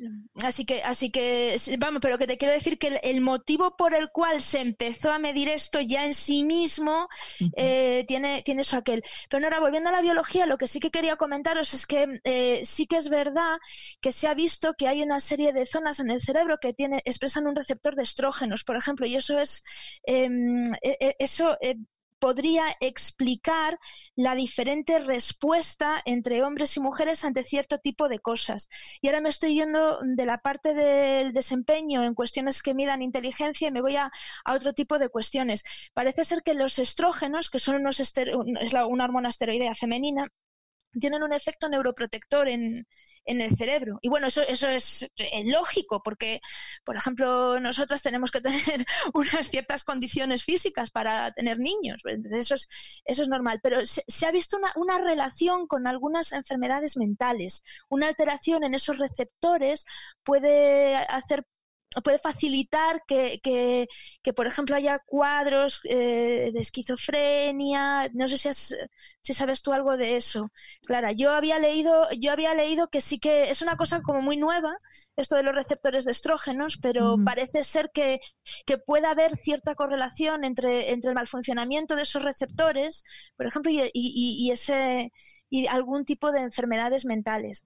No lo sé. Eh, pues en cuanto a eso no lo sé. Es verdad que no se puede negar, claro, el papel de las hormonas y sí que sé que hay, como tú dices, condiciones más habituales en mujeres y otras que son más habituales en hombres. Eh, entonces puede ser también, de hecho, eh, también estaba leyendo estos días sobre Parkinson y sobre el efecto de la cafeína, porque próximamente Hugo y yo en Mentes Covalentes vamos a tratar este tema. Y me estaba documentando y también se veían diferencias en cómo responden las mujeres a la cafeína si están, eh, por ejemplo, en menopausia o con tratamiento hormonal, con la píldora anticonceptiva. Entonces, claro, el efecto de las hormonas en la biología está ahí y también sabemos que las mujeres, por ejemplo, tienen síntomas diferentes de un infarto de miocardio, que tradicionalmente se ha descrito, esa es otra cosa. La medicina se ha, tomado al hombre como modelo para estudiar al ser humano y entonces pues se ha dejado a la mujer un poco olvidada y hay enfermedades o condiciones que se han, se han descrito como las experimenta el hombre. Y luego pues se ve que las mujeres tienen otros síntomas y a lo mejor pues eh, si no lo sabemos porque pensamos que nos tiene que dar dolor en el pecho y a lo mejor sentimos pues náuseas, no pensamos que nos está dando un infarto, ¿no? Entonces también es interesante estudiar esas diferencias eh, que pueda haber pero es verdad que a nivel de eso de, inteligencia ya se sabe que no hay a nivel de inteligencia general no se ha visto diferencias, pero que hay habilidades que se puedan ser mayores o menores, ¿cómo saber si es porque se entrenan más unas u otras? Pues es complicado, ¿no? Es muy complicado. Hay un podcast muy interesante que tratan este tema, que es el noveno planeta, en el tercer podcast de la temporada 2, que se llama Cerebros y Cerebras, hablan con una neuropediatra Susana Roldán sobre este tema. Por si a alguien le parece interesante, pues mm, pueden profundizar un poquito más. a mí me pareció bastante chulo, porque sí que te habla eso de, las condiciones, de cómo mm, se sesga a los críos y tal. Y creo que es interesante todo este tema. Yo estuve viendo un documental, lo que pasa que ahora no me acuerdo cuál era, era un documental británico que salían dos divulgadores y científicos conocidos eh, y también pues se veían esos experimentos. Uno intentaba defender una postura y el otro la otra, ¿no? De genética versus el ambiente. Y, era curioso ver, pues sí, por ejemplo, cómo los niños, eh, cuando los padres les ponían a sus bebés en una rampa eh, más o menos inclinada, ellos podían decidir en qué momento de la inclinación pararla. Y los padres que tenían un hijo que fuera niño, el bebé era niño, se atrevían a subirla más de inclinación porque no les daba miedo que su se hiciera daño. Entonces, cosas como esas que son tan sutiles y que uno no es consciente, pues cómo saber, ¿no? lo que influye, pero también hay que tener en cuenta que en esto hay mucha... a vosotros os quieren menos que leches. Ah, bueno, también podría interpretarse así, claro. Normalmente se interpreta como que a los chicos se les anima más a atreverse, ¿no? A cosas, pero también hay que decir eso, que hay como mucha ideología detrás y que hay gente que les muestres unas cosas o las contrarias, las va a rechazar y también eso es un sesgo cognitivo que es el de confirmación, ¿no? Que nos gusta más que nos den estudios que confirman nuestras creencias. Entonces yo creo que hay que estar abierto a todo. Eh, a todo. Y yo me quiero leer un libro que estuve en la charla el año pasado sobre, bueno, sobre este tema de una científica que hablaba de esto, ha sacado un libro sobre las diferencias de neurociencia y ella creo que era de las que abogaban que era más cultural. Pero yo creo que hay que estar abierto a las dos posibilidades, seguir investigando y puede ser que en algunos casos sea más cultural y en otros casos sea biológico, ¿no? Hmm. Sí, es complicado, es muy complicado. Sí, bueno, como todo, es que, por ejemplo, medir inteligencia, eh, hmm. ya, ya, solo medir eso es, difícil. ¿Qué test utilizas? Y intentar, por ejemplo, la gente que te pregunta, ¿no? Y hay un gen, el otro día me preguntaba alguien, hay un gen de la inteligencia, pues eh, muy poco probable, ¿no? O sea, lo más seguro es que haya muchos genes que tengan un efecto muy pequeñito y todo ello sume, pero también hay que tener en cuenta que está todo lo que es el ambiente. Eh, todo, pues desde dónde te crías, a tus experiencias, etcétera. y también el tema de qué alimentación recibiste de pequeño, como Mm, qué pasó con tu madre mientras tú estabas formándote, etc. O sea, hay miles La epigenética. de La epigenética, exacto. Es que Las mujeres embarazadas que han tenido estrés, por ejemplo, o que de todas maneras perdona eh, claro de todas maneras eh, tendríamos que empezar por definir qué es inteligencia. O sea en realidad lo que mide un test de inteligencia es el desempeño que va a hacer una persona frente a una prueba en concreto. Y ese desempeño puede depender de muchas cosas. Los primeros test de inteligencia se hicieron para ser testados en una población blanca caucásica. Y, es verdad que hay otro, otras eh, etnias o, cuestiones de género en las que el desempeño puede ser diferente ante una misma prueba. No por ninguna, ningún factor biológico que sea subyacente ahí, sino porque simplemente hay una cuestión de prejuicio. Eso se ve bien, por ejemplo, en, niños con altas capacidades que también medir una alta capacidad es muy difícil, pero bueno, eh, existe. Eh, hay muchos más niños diagnosticados con altas capacidades que niñas. Y la razón parece ser que es porque las niñas tienden a, querer mimetizarse y pasar más desapercibidas por una cuestión absolutamente de ambiente. Ya sabéis que muchos niños con altas capacidades tienen una tasa de fracaso escolar altísima. Sí. Así que, vamos, que, vaya eso por delante. No, es, no son pequeños Einstein ni gente que haga raíces cuadradas por gusto en su tiempo libre. es, es, una cuestión que lleva muchos problemas detrás.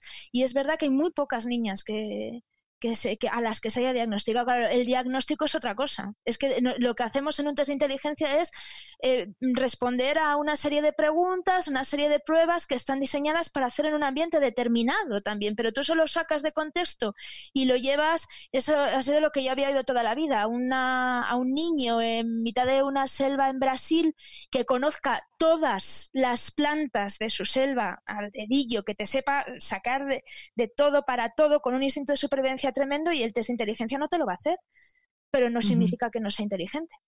Claro, sí, de hecho creo que se, han intentado, yo tampoco soy una experta en este tema, ¿eh? pero se han intentado también hacer test que sean eh, para más culturas, no solo la nuestra, ¿no? Porque en el momento que ya utilizas cosas que nosotros estamos acostumbrados, porque las estudiamos así en el colegio, pues estás sesgando los resultados.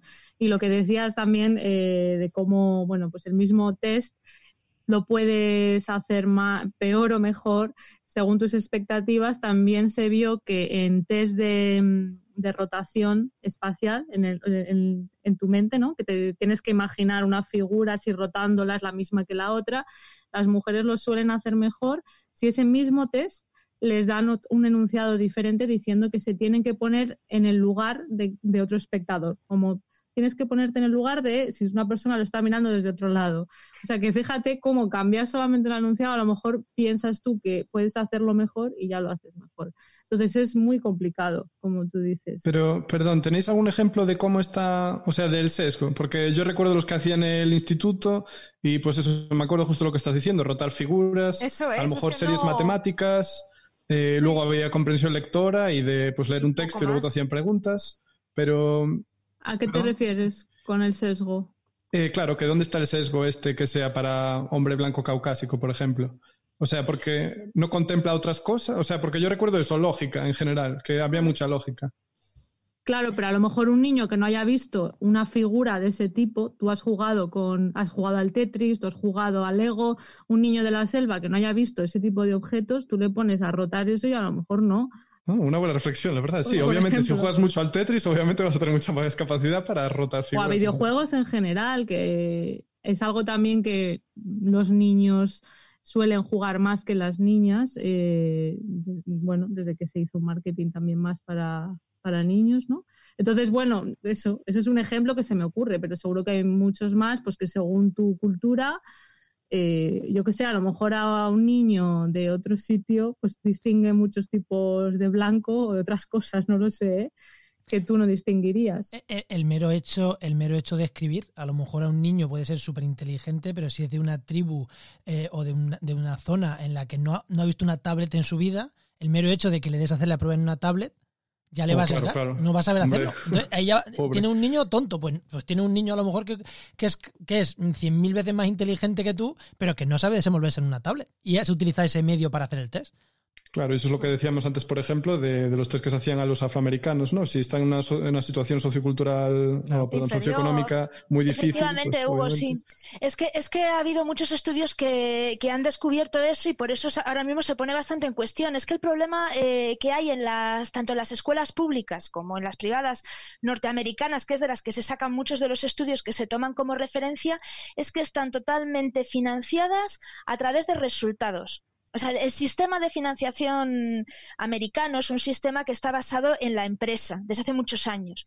Entonces, eh, son métricas de empresa las que, las que se exigen. Entonces, se exigen que haya un- una serie de niños que estén desempeñando de determinada manera, que lleguen a hacer determinada prueba. Pero, ¿qué pasa con la gente afroamericana? Cuando tú tienes una escuela en un barrio o en una zona como Luisiana, me lo invento, Nueva Orleans, donde la mayor parte de la gente es afroamericana, las oportunidades que tienen esos niños, por ejemplo, para acceder un libro, son muchísimo menores. No porque no quieran, sino porque su estructura social no, no les ha permitido tener eso tan, a- tan al acceso, tan de la mano como me, me lo invento, ¿eh? incluso los hispanos. Claro. Eh, Es diferente. Entonces. ¿qué es lo que ocurre? Que cuando esta gente, cuando en estas escuelas tienen que justificar su desempeño, sus métricas bajan porque tienen una cierta cantidad de afroamericanos matriculados en ellas. No quiere decir que esta gente sea tonta ni muchísimo menos, sino que por, por las, cues- las connotaciones sociales desempeñan de manera diferente. De ahí el, el- el- el intentar sesgar lo menos posible para que de verdad haya pruebas objetivas que puedan calificar el desempeño de un alumno en base a su real desempeño, no, no a cosas que tengan que ver con eso. Te imagínate un chaval que no ve prácticamente un libro, que no, no va continuamente al colegio y, y ya os digo que no tenemos que ir a la selva, si es que esto es, por desgracia, nuestro mundo occidental, más que nunca, ¿eh? más que nunca. Mm. Eh, de- no desempeña y esto, eh, esto es una preocupación que a mí me ha surgido y además lo he expresado en Twitter y yo creo que tenéis por ahí la pregunta, sobre todo ahora. O sea, por ejemplo, el acceso a la tecnología. Ahora mismo cualquier niño tiene que saber manejarse con la tecnología. Y ahora, ahora más que nunca. Pero ¿cuántos niños tienen acceso a esa tecnología? No, no tantos como nosotros pensamos. Entonces, el niño que no tenga de entrada un iPad, una tableta para poder manejarse en casa, cuando eso se lo exijan en el colegio, ¿cómo lo va a hacer? Tan rápido como el que está acostumbrado a verlo todos los días. Igual esa diferencia de cuatro segundos por respuesta a la hora de hacer algo en una tableta es lo que te va a medir esa prueba y que va, va a decir que ese niño no llega a lo de fulanito que está al lado. Mm. Y En eso realidad, ya- un test, un test que, que elimine este sesgo debe ser imposible prácticamente. A no ser que sea personalizado para cada uno y aún así esa personalización es relativa, ¿no? Hombre, se no intenta que las aplicaciones eh, de este tipo sean lo más simplonas posibles. Quiero decir, preguntas y dos botones, máximo. O sea, Oh, pero si es muy simple al final, ¿no? Todo el mundo lo pasará igual. quiero- quieras que no, eh, en ese sentido ahí no vas a tener problema. El problema gordo lo tienes cuando eh, en una situación como la que estamos viviendo ahora, el niño no tiene acceso a cierta infraestructura. El problema no es de aplicación, el problema no es de la tablet, el problema es de que de la infraestructura. Si tú no tienes eh, en una casa, eh, los padres a duras penas pagan la luz y la calefacción, pues no van a, no van a invertir o a poder invertir en una conexión a Internet decente. Entonces ese niño cuando quiera conectarse a una clase online lo va a pasar muy mal, no va a ser capaz, Mm. no va a ser capaz. Sí, claro. Ese ya es el tema de las bueno, diferencias de oportunidades. Eso es. Según tu, bueno, pues sí, tu, tu ambiente y, y la familia en la que has nacido. Pero radica a niveles o de infraestructura, casi todo. Bueno, infraestructura, pero incluso el, el nivel de, por ejemplo, de vocabulario que un niño tenga ya También. Sus padres. Primero, bueno, pues si tiene que trabajar mucho más y tiene menos horas para estar con tus hijos, con sus hijos les hablan menos y también tienen menos vocabulario y el, y el nivel de vocabulario, la variedad de palabras Mm. que oigan en casa, pues eso ya va también a condicionar. Entonces ya empezando desde ahí, desde pequeñitos, desde bebés, eh, pues si has de- fomentado la lectura o si no lo has hecho. Claro, pues pero esto realmente la inteligencia se nace o se hace, ¿no? Al final es de lo que estamos hablando. O sea, habrá una parte, es como todo, ¿no? Habrá una parte de cada. Porque obviamente Eso si es. te dedicas mucho tiempo a cosas que te exijan, pues no, harás nuevas conexiones neuronales, claro, no sé. Y entonces obviamente podrás, ¿no? Adquirir habilidades superiores que si no lo hubieras hecho. Hmm. Pero digamos que tu cerebro tiene una plasticidad hasta cierto punto. Quiero Claro, decir claro. que hay cosas que de pequeñajo puedes adquirir que de mayor te va a costar un triunfo. Mm. Y luego ya la predisposición que tengas, Eso el es. talento. Hombre, Ah. se supone que un test de inteligencia tiene que medir habilidades eh, a problemas nuevos, no conocimiento. Eso es. Entonces, Claro. en teoría, pero claro, ya decimos que siempre hay cosas que, bueno, pues que, que es que es muy difícil ser lo más objetivo posible y que todo el mundo pues pueda demostrar lo inteligente que es sin, sin ningún tipo de condicionantes. Por ejemplo, pues si hay ya texto, a lo mejor niños que tengan problemas de leer, pues ya les va a costar. Que no quiere decir que no sean igual de Eso es. inteligentes. Una es que- persona con dislexia le va a costar más y eso no quiere decir que esa persona sea menos inteligente, simplemente tiene un problema de lectura. ¿no? Exacto. Y, y yo no sé si sois familiares con esto. Yo eh, hasta hace un par de años leía siempre que parecía ser que los test de inteligencia, la media, siempre subía. Que cada año será más listo. Pero desde hace un par de años leí que hay una caída. Y que aparentemente esta caída ya lleva unos años pasando. Entonces estoy un poco confuso. ¿Tenéis una aclaración para eso? Yo que esto al fin y al cabo yo lo veo un poco como tratar de cuantificar algo que no puede poner un Es que número. no se puede poner un número. Bueno, pero si el test siempre es el mismo, sí que puedes tener una variación en el Sí, tiempo y pero entramos lo de antes, que estamos valorando de la inteligencia. La inteligencia es una cosa que es bastante más abstracta que resolver un problema en cierto, bajo ciertas condiciones. Y que los problemas han cambiado. Y a lo tienes mejor que pensar también, es como los exámenes, yo qué sé, un día no te encuentras lúcido por lo que sea y puedes suspender o hacer mal un test de inteligencia. Si te lo ponen mal al día siguiente, lo mismo resulta que era un, Stephen Hawking de la vida.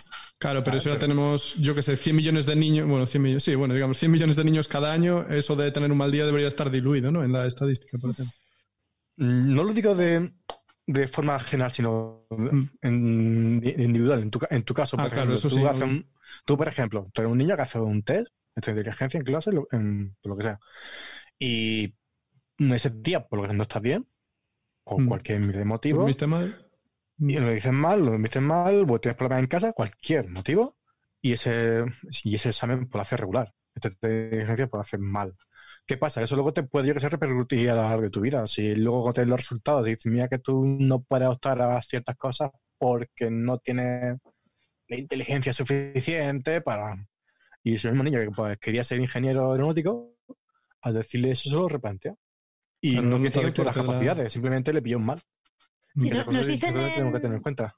Perdón, nos dicen en Spreaker, que lo estaba viendo aquí, que los test de altas capacidades se valoran muchos campos como la lógica, la matemática, la lingüística, la motricidad y que se hacen a partir de los 4 o 5 años. Es verdad, pero lo que comentabais de, mm, Pero de como por se ha hecho toda la vida. O como sea, se ha hecho toda test- la vida. No es una Mensa- única prueba, pero y decir, no, no se aplica tecnología. Ya, no, no estás pidiendo que el niño mm, programe o una máquina, Uh, no, claro. pero en no teniendo una tecnología como tal, sí que es necesario para su desempeño, por ejemplo, cierta comprensión lectora o de imágenes que si no estás Mm. acostumbrado a tener porque no has tenido esos estímulos, no la vas a poder transmitir. Claro, yo es que lo que Pero claro, comentabais eso, antes de eso las tablets, también leyendo. O sea, quiero decir, si el niño no ha leído antes o tal, o sea, no, No, no, no ha tenido depende. cierta estimulación antes. Claro, no depende de la tecnología, depende de todo en general. Sí, Depende pero de- yo creo que lo comentan por lo que hemos dicho antes de las tablets o Sí. de si puede responder que en principio, ¿no? Por lo menos hasta donde yo sé, es verdad que se hacen con papel, sí. ¿no? Esos test. Sí que me gustaría apuntar sobre lo que decía Rubén, que me parece muy importante, eso que las diferencias intra individuales, no inter, o sea que una persona según el día y el momento del día puede eh, cambiar mucho su desarrollo, o, perdón, su no me las palabras, cognitive Rendimiento. performance, rendimiento, exacto, el Hombre, rendimiento. pensad en un niño con una mala situación en casa, con una Claro. situación fea, de verdad. por ejemplo. Ese niño no va a rendir.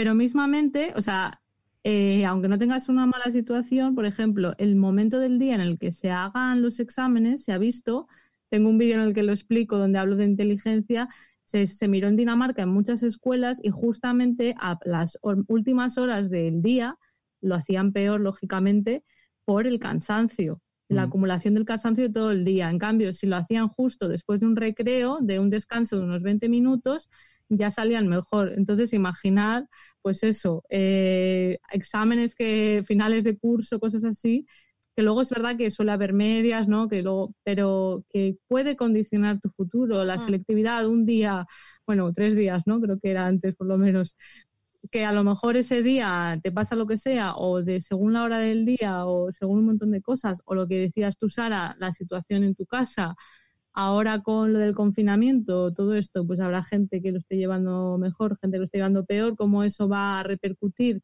en las notas de esos estudiantes cuando haya exámenes, pues es que es, muy, importante, es muy complicado y, y muy difícil de, bueno, pues hacer algo que sea justo para todos, yo creo. Mm.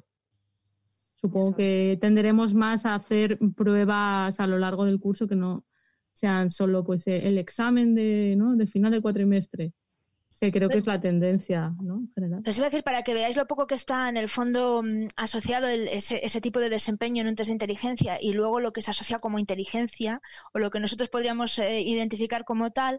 Yo os quería contar la historia de Sir John Gardon, que es eh, un premio Nobel, que le, le dieron el premio Nobel por sus estudios en Xenopus.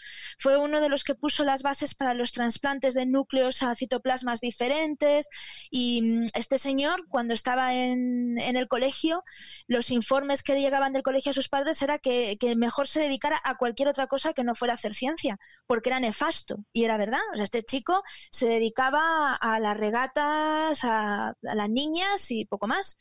En un momento dado tuvo un interés tremendo por la ciencia y ganó un Las premio Nobel. Ramón y Cajal fue boxeador, eh, mujeriego, creo que pasó alguna vez eh, detenido en algún sitio. Era, un- era bastante polifacético y en algún momento dado decidió que, que, o decidió, se interesó por algo que le absorbió completamente y fue de su interés lo que salió más tarde. O sea que en el fondo, eh, eh, ¿sabes? O sea, el- esa, eh, esa, mm, esa, esa manera de, de definir la inteligencia como te la definen los test es un poco sui generis. También es verdad que os he puesto dos ejemplos de gente que tenía una, un, una- un apoyo social eh, determinado. Eh, Sir John Gordon iba a clase a Eton.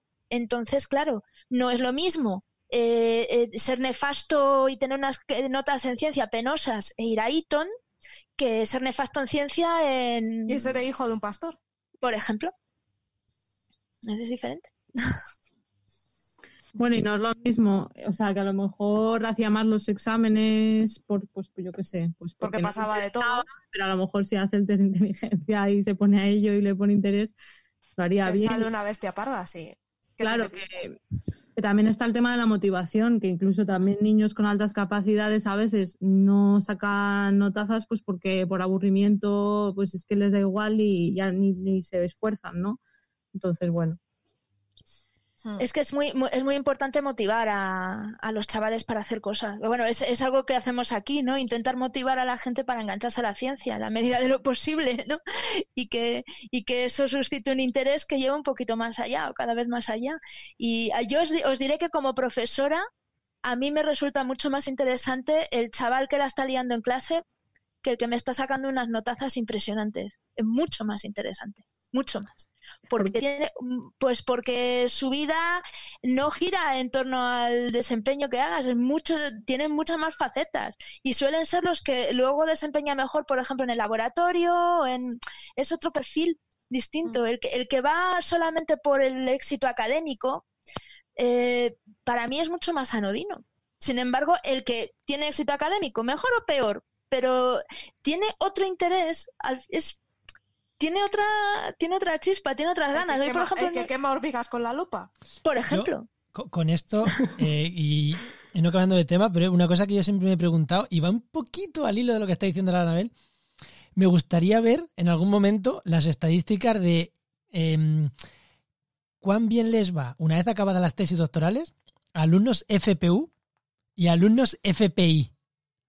Porque el FPU, para quien no lo sepa, suele ser un alumno con. suele no. Por obligación es un alumno con buenas notas, porque la beca se la dan a la persona y entre otros muchos de los puntos tiene que tener una muy buena nota, ¿vale? Y por otro lado, los FPI o otras muchas formas de conseguir una beca doctoral es por al grupo. El grupo se la dan, el grupo de investigación se la da a quien considera oportuno. Yo con esto, y yo soy FPU, considero que los FPU, aunque tengamos más prestigio, creo que es peor porque muchos FPU son por el hecho de que me da la nota, aquí tengo una salida laboral. Haces tu tesis porque tienes tu salida laboral. Mientras que un FPI es una persona que ha demostrado a un grupo de investigación, oye, yo sirvo para investigar, yo quiero investigar. Igual es una soberana tontería lo que acabo de decir, pero O igual, es el coleguita de alguien. pero igual, ¿eh? Puede pasar que sea el coleguita de alguien. Es, eh, em, yo con eso tengo mis dudas, porque nadie un- me cuesta creer que en un grupo de investigación que le den muchas becas FPI se la den a sus coleguitas, porque el investigador, el IP, quiere buena gente investigando. Puede ser que en algunos se la den al coleguita, pero el coleguita tiene que saber hacer algo, porque yo soy un, yo soy un, un- yo por ejemplo tuviera que dar una FPI y yo es posible que se la dé a alguien con el que tenga confianza, sin duda, pero se la voy a dar con alguien en el que tenga confianza y que lo considere lo suficientemente bueno para una FPI. ¿Vale? Mientras que una FPU, si me viene un chaval con muy buenas notas y me dice, oye, quiero pedir una FPU contigo, ¿qué nota tienes? Un nueve y medio, pídela. ¿Qué puede pasar? Que tenga aquí una persona trabajando cuatro años gratis y que no sea muy válido. Pff, Pero coño, lo he tenido gratis haciendo para el proyecto. Entonces, eh, no sé si hay, igual Anabel me está diciendo que sí, pero yo es una idea tonta que tengo y que igual, y No, lo no, no digo como ninguna- yo que no es deja la ciencia tontería, ¿eh? formal. Hay, hay muchos estudios en los que hablan de cuál es el éxito que tiene la gente después de hacer una tesis y además eso es un tema ahora bastante candente porque se está cada vez se está sometiendo a más análisis eso de que la carrera investigadora, sonar a todos, tenga que ser totalmente dirigida a tesis, postdoc, eh, llevar un grupo de investigación. Eso, eso no, no es así. Y, y- y sí que sí que hay estudios, yo no sé si en relación a las FPI y FPU, ¿vale? Pero que sí que hay estudios fuera de España en los que hacen una correlación entre el éxito académico, me refiero en cuanto a notas, de la gente que se mete a hacer un doctorado y la empleabilidad de esas personas después del doctorado lo hay. Y no es necesariamente, no va una cosa necesariamente acompañada de la otra. De hecho, cuanto más eh, multidisciplinar, me estoy inventando la palabra, sea la persona o el candidato mejor, porque tiene otros intereses, es más plástico, es más empleable en ese aspecto, ¿vale? Y, y- yo te puedo decir eh, eh, mi experiencia. Nosotros cuando estábamos estudiando bioquímica no éramos muchos, había gente que académicamente era fabulosa y ha tenido bastante éxito. Había gente no tan fabulosa y ha tenido y, éxito a medias, había gente que pasaba totalmente desapercibida y ahora mismo son unos crack.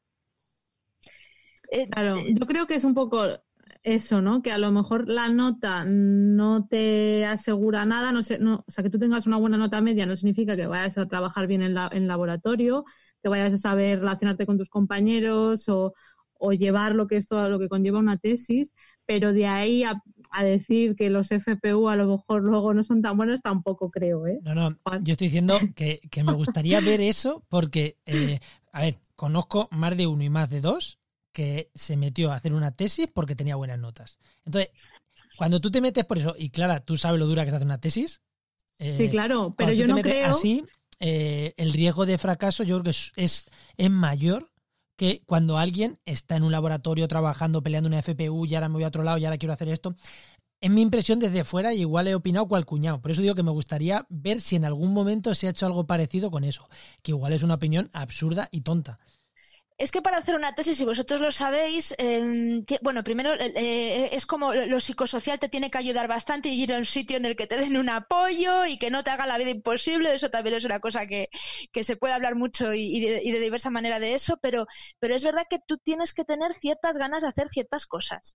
Tienes que estar dispuesto a hacer eso, tienes que estar dispuesto a, a sacrificar cierto aspecto de tu vida personal, por ejemplo, por, por llevar a término tu proyecto, tienes que tener un interés porque te va a absorber, independientemente del tema, va a absorber una parte de tu vida brutal.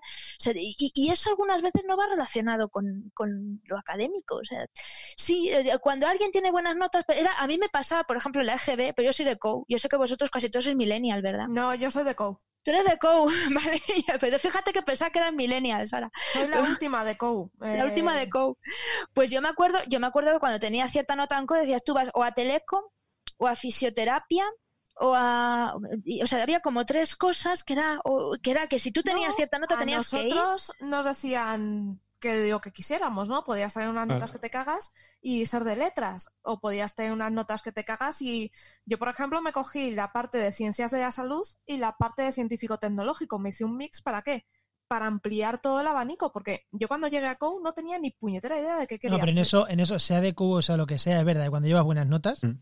eh, vamos a ver, eh, No, yo llevaba mi, unas mi notas propio ejemplo. aplastantes. En mi, en mi casa era como, ¿cómo vas a ser biólogo si te da la nota para médico? Sí. Pues porque no me gusta la medicina. ¿Cómo vas a ser biólogo si te da la nota para médico? Y, y cuando decías, no, es que no me gusta la medicina, pues arquitecto. Y era, ¿pero por qué?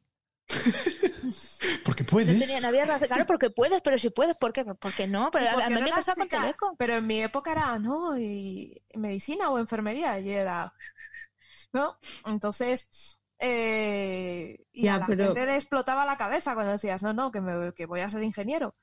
Y la gente era como, ¿cómo? A ver, yo creo que le estás dando razón a, a, a Anabel ahora mismo con eso. Sí, sí, sí, sí, sí, pero es que en mi época, desgraciadamente, era así. De todas maneras, también dejadme que os diga una cosa, porque yo ahora mismo también eh, mm, oigo mucho esto de las STEM y las STEM y las mujeres tienen que ir a donde quieran, perdón. No tenemos por qué irnos ahora a hacer físicas en masa, no tenemos por qué ir No, todas a medicina no. en masa, o sea, Hay que- Claro. Tienes que ir a donde te apetezca ¿Dónde ir, te a lo apetezca? que te gusta, a lo que te llama. Que no te llama una STEM, pues no vayas. Hazte Sí, otra sí. cosa que te guste. Hay miles de cosas, hay miles de puertas. Elige lo que te gusta, realmente. Sí, sí, pero, es creo- que, eh, perdona, Clara, perdona, perdona, dale, dale. No, nada, nada, que iba a decir que, que sí, que de acuerdo. O sea, que yo creo que lo que se ha intentado hacer últimamente con lo de las mujeres es simplemente que tengan referentes, pero Sí. claro, de ahí a animar o que una niña se pueda sentir mal porque va a hacer una carrera considerada típicamente de mujeres, por supuesto que no, Que cada no, uno no, para nada. que estudie lo que quiera, pero que es importante, o sea, yo creo que lo que se ha intentado es que no tengan ese prejuicio que ha habido durante tanto Mm. tiempo de, ay, no voy a estudiar física que es demasiado difícil para una niña, para una Claro, el chica. problema es ese sesgo cultural previo, ¿no? Sí. Que hace que a lo mejor tus gustos sean los que son por, por eso. Eso es. Exacto, pero una vez nos eduquemos en la igualdad y en que todos podamos estudiar lo que queramos, pues eso, pues que cada uno estudie la carrera Lo que, más le apetezca. Y lo de la nota, yo creo que eso es algo que hemos visto siempre. Todos. Pero, eh, claro, dicho eso, evidentemente yo creo que la motivación de una persona va a determinar más o sus habilidades, qué tal lo vaya a hacer, que la nota que tenía en la carrera. Pero claro, que tengas buena nota no quiere decir que luego no vayas a ser bueno en laboratorio o que no te vayas a desempeñar bien. Eh, efectivamente. O, O sea- que cuando llegas a la carrera te pegues un tropezón y digas, pero ¿qué me ha pasado a mí, a mí ahora mismo, no? De todas maneras, yo quiero defender un poco las notas, ¿vale? Porque aquí se ha atacado mucho a las notas.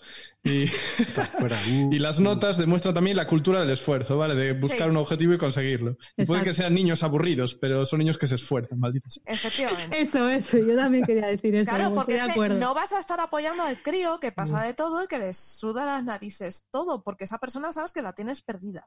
Le puedes crío, apoyar, le puedes motivar, le puedes crack de la decir, música, tío, eh, tío, estudia porque esto tiene una esforzándote y tal. Le puedes intentar convencer, pero una vez que ves que no, déjale, déjale ir. Que ese Si niño a lo lo mejor quieres, es un puñetero crack de otro campo. Efectivamente. Vale, Es que a lo mejor no te interesa que tenga unas notas del copón porque a lo mejor en un campo que no requiere eso te va a ser la hostia. Y es No, que pero yo no creo que merece la pena que no se todo- esfuerce. Efectivamente, pero Ah, o que sea- no todos vamos a ser Claro. Eh, ingenieros, no todos vamos a ser. Hay gente muy válida que hace otras cosas. Hoy he visto un meme buenísimo que era un niño que llegaba a casa con las notas y, y- y era un 5 un cinco en, en matemática y un 9 en, en- y un 9 en música. Ponía esas dos notas, ¿no? Y, le- y- y entre, y estaban dos personas adultas decían, diciendo, hay que hacer algo con el niño. Y la siguiente viñeta era una guitarra, un regalo de una guitarra. Mm, Pues, muy, muy Eso bueno. es. Claro, potenciar las Pero ahí estás, ahí estás viendo que el niño se esfuerza y que tiene un interés en algo, ¿no? Entonces a ese crío tienes que orientarte tú hacia donde él tiene ese punto fuerte. Tienes que buscarle su, pu- eh, sus cosquillas. Y, y estamos hablando aquí, creo que todos, de este tema cual cuñados. Porque ninguno Sí. somos, eh, ninguno sabemos que-. Bueno, yo a mis hijos, no, que no tengo eso. ninguno sabemos. Yo a mis hijos lo crío lo mejor, a mi niño lo mejor que puedo y seguro que lo no hago fatal. Pero que haga esto, que haga, que haga biología.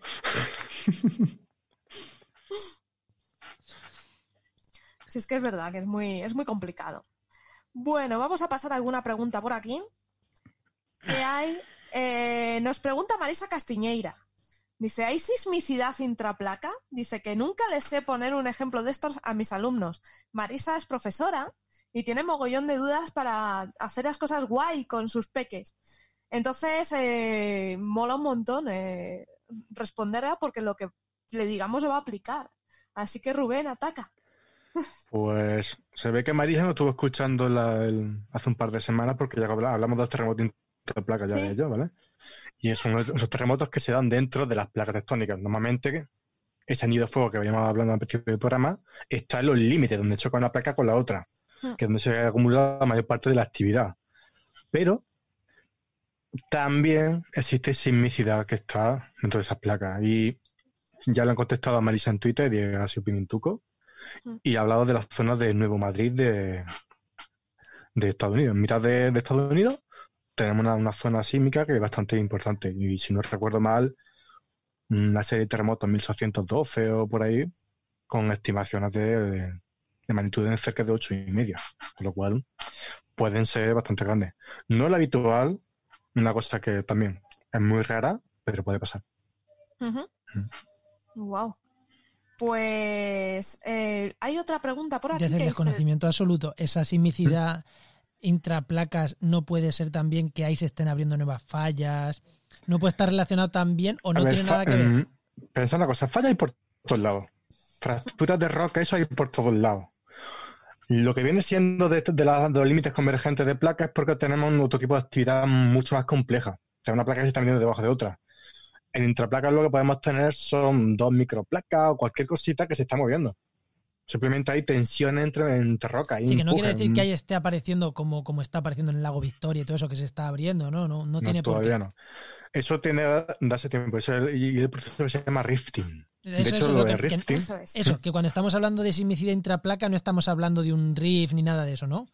No tiene por de qué. momento, si es una cosa puntual o que eso, en este momento no podemos decir nada porque volvemos al tiempo geológico es muy grande, que dentro de 5 millones, 10 millones de años ahí se va a abrir algo. Pu- Puede ser, no lo sabemos, pero con lo que tenemos ahora no. Por ejemplo, de zonas que se están separando de las que se están abriendo ahora, por ejemplo, el cuerno de África. Y los riffs, la mayoría de los riffs suelen ser bastante curiosos porque se abren en tres. ¿Sabes? Imagina, tres líneas, ¿no? Que coinciden en un punto, y luego después una de ellas aborta, que se llama aulacógeno. Y las otras dos tiran para adelante y se separan. Y eso lo podemos ver en muchos sitios. Por ejemplo, si fijáis bien en el de África, podemos ver que tiene son, que son tres líneas, son tres bandas. Una por arriba, otra por abajo y otra hacia, hacia el norte. Una de ellas dejará de, estar- de tener actividad y la otra seguirá por su camino. Per- perdón, yo tengo una pregunta geológica, pero cambiando un poco de tema, la verdad. Cuando. perdón, ¿eh? Pero cuando, por ejemplo, veo las predicciones estas de Pangea última, Mm. Eso, en primer lugar, ¿cómo es de fiable? Porque ¿quién me dice a mí que una dorsal oceánica que se está abriendo ahora eh, no se va a parar dentro de 20 millones de años o 100 millones de años? Pues eso no, no lo sabemos. Realmente, nosotros que los mapas lo que se hacen con los datos actuales. Tenemos todo eso otro súper mo- monitorizado. Tenemos GPS que nos están diciendo la, la velocidad actual y el movimiento. Y entonces, en base a eso y a lo, lo que haya podido pasar en la antigua Pangea, podemos un poco elucubrar qué va a pasar. Pero naturalmente eso es una idea, una hipótesis. No, no va a decir que dentro de 50 millones de años va a estar esto- España va a estar aquí torcida de esta forma. Mm. no, claro. Puede que sí, puede que no. Un poco de las tendencias que tenemos de ahora. Por otro, otro ejemplo que puse hace un par de programas. Tenemos Hawái. Hawái está en un hotspot, un punto caliente que está en mitad de- del Pacífico, y va dejando un reguerito de, de isla conforme se va moviendo la placa. Y, tenemos que- y vemos que tiene una curva, de que empieza desde el norte, va bajando de forma diagonal y luego se pone de forma paralela. Ahí ya te está marcando un cambio de dirección si hubiéramos cogido únicamente los datos de antes de, de que va bajando de forma diagonal, podríamos puesto Hawái en Sudamérica, por ejemplo. O sea, que es que me fío poquísimo entonces de Pangea última. Me fío No es que no te fíes, pero no es que no te fíes, ¿sabes? No es que no te fíes, pero un poco una idea. Un poco una idea de cómo va a pasar. Y seguramente eso volverá a pasar. ¿Dónde está la Pangea como eso? No tenemos claro, pero que volverá a ocurrir seguramente. Eso es un ciclo, se llama el ciclo de Wilson. Y son placas tectónicas que salen de un punto, se rompen, se vuelven a juntar, se vuelven a romper, se vuelven a juntar y así.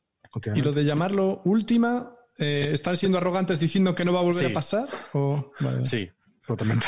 o a lo mejor es que ya se va a enfriar, el con- ¿sabes? Están Eh, considerando que se va a enfriar la tectónica de placas y ya no se O que va a reventar el sol y nos vamos a la porra. Hablamos de quizá de unos ciclos de nuestros 100, 200 millones de años para que se formen esos supercontinentes.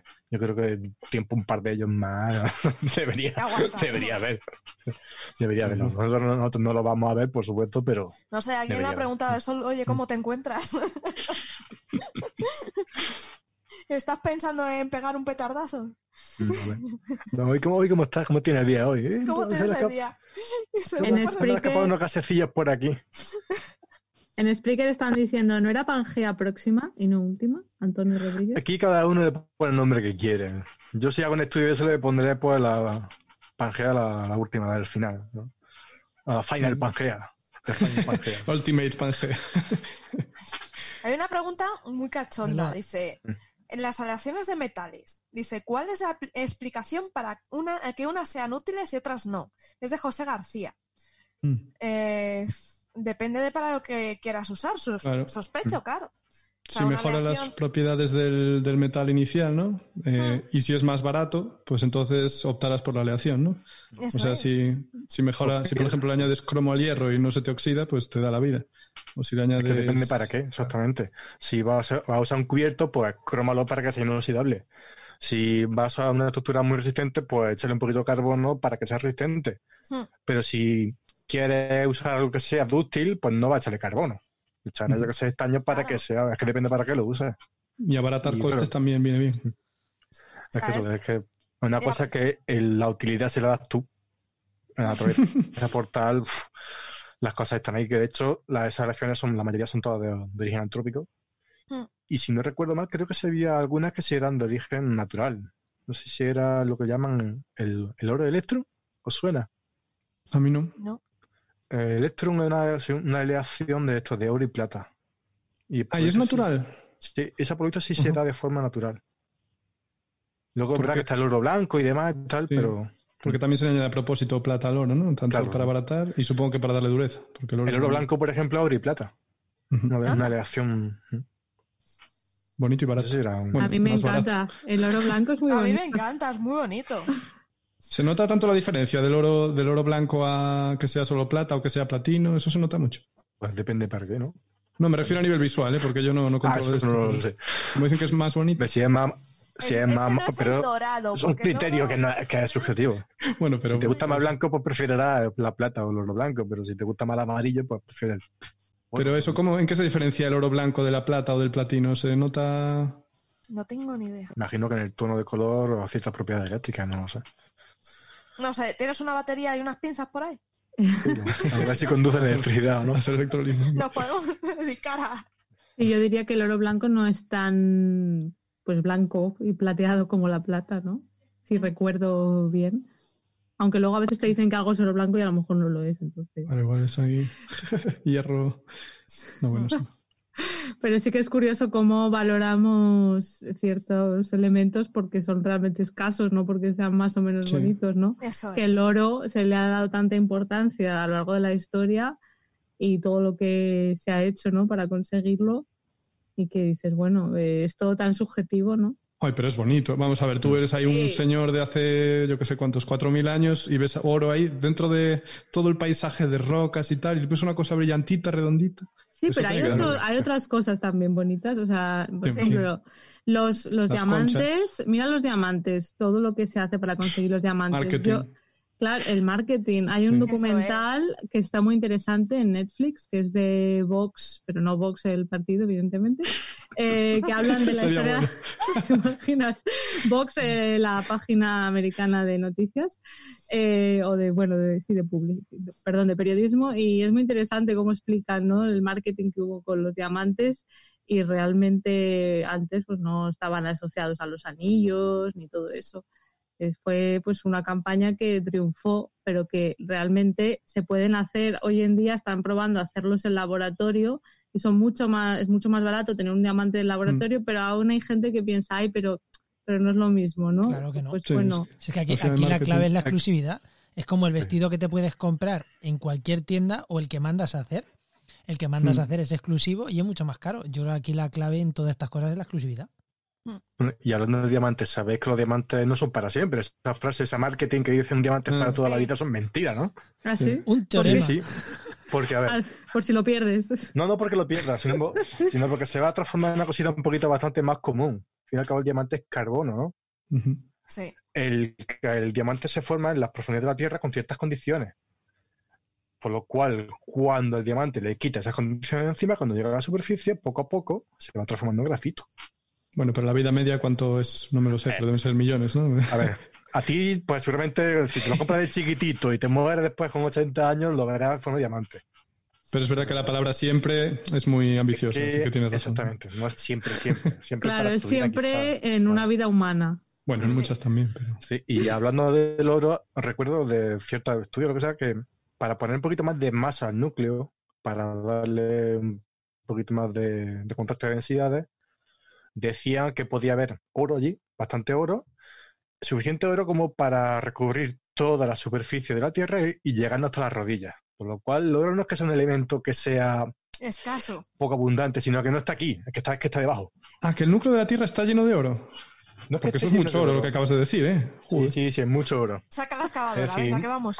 para, in- para intentar un poquito mm, compensar la, la diferencia de densidad que hay Sí. entre, entre la corteza y el núcleo, pues no solo puede que sea solo de hierro, tiene que haber un poquito más. Y quitando cualquier cosa, pues le puede meter, suele meterle níquel, suele meterle también un poquito de oro.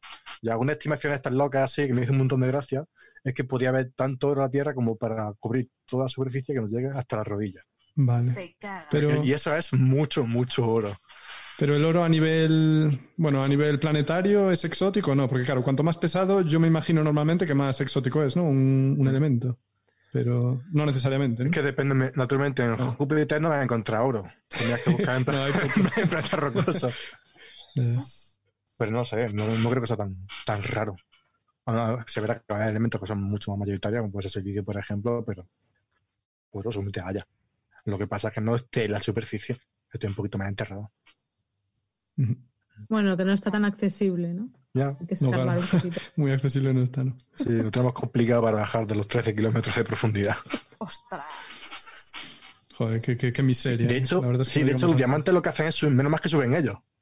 Porque si entonces no podemos cogerlo.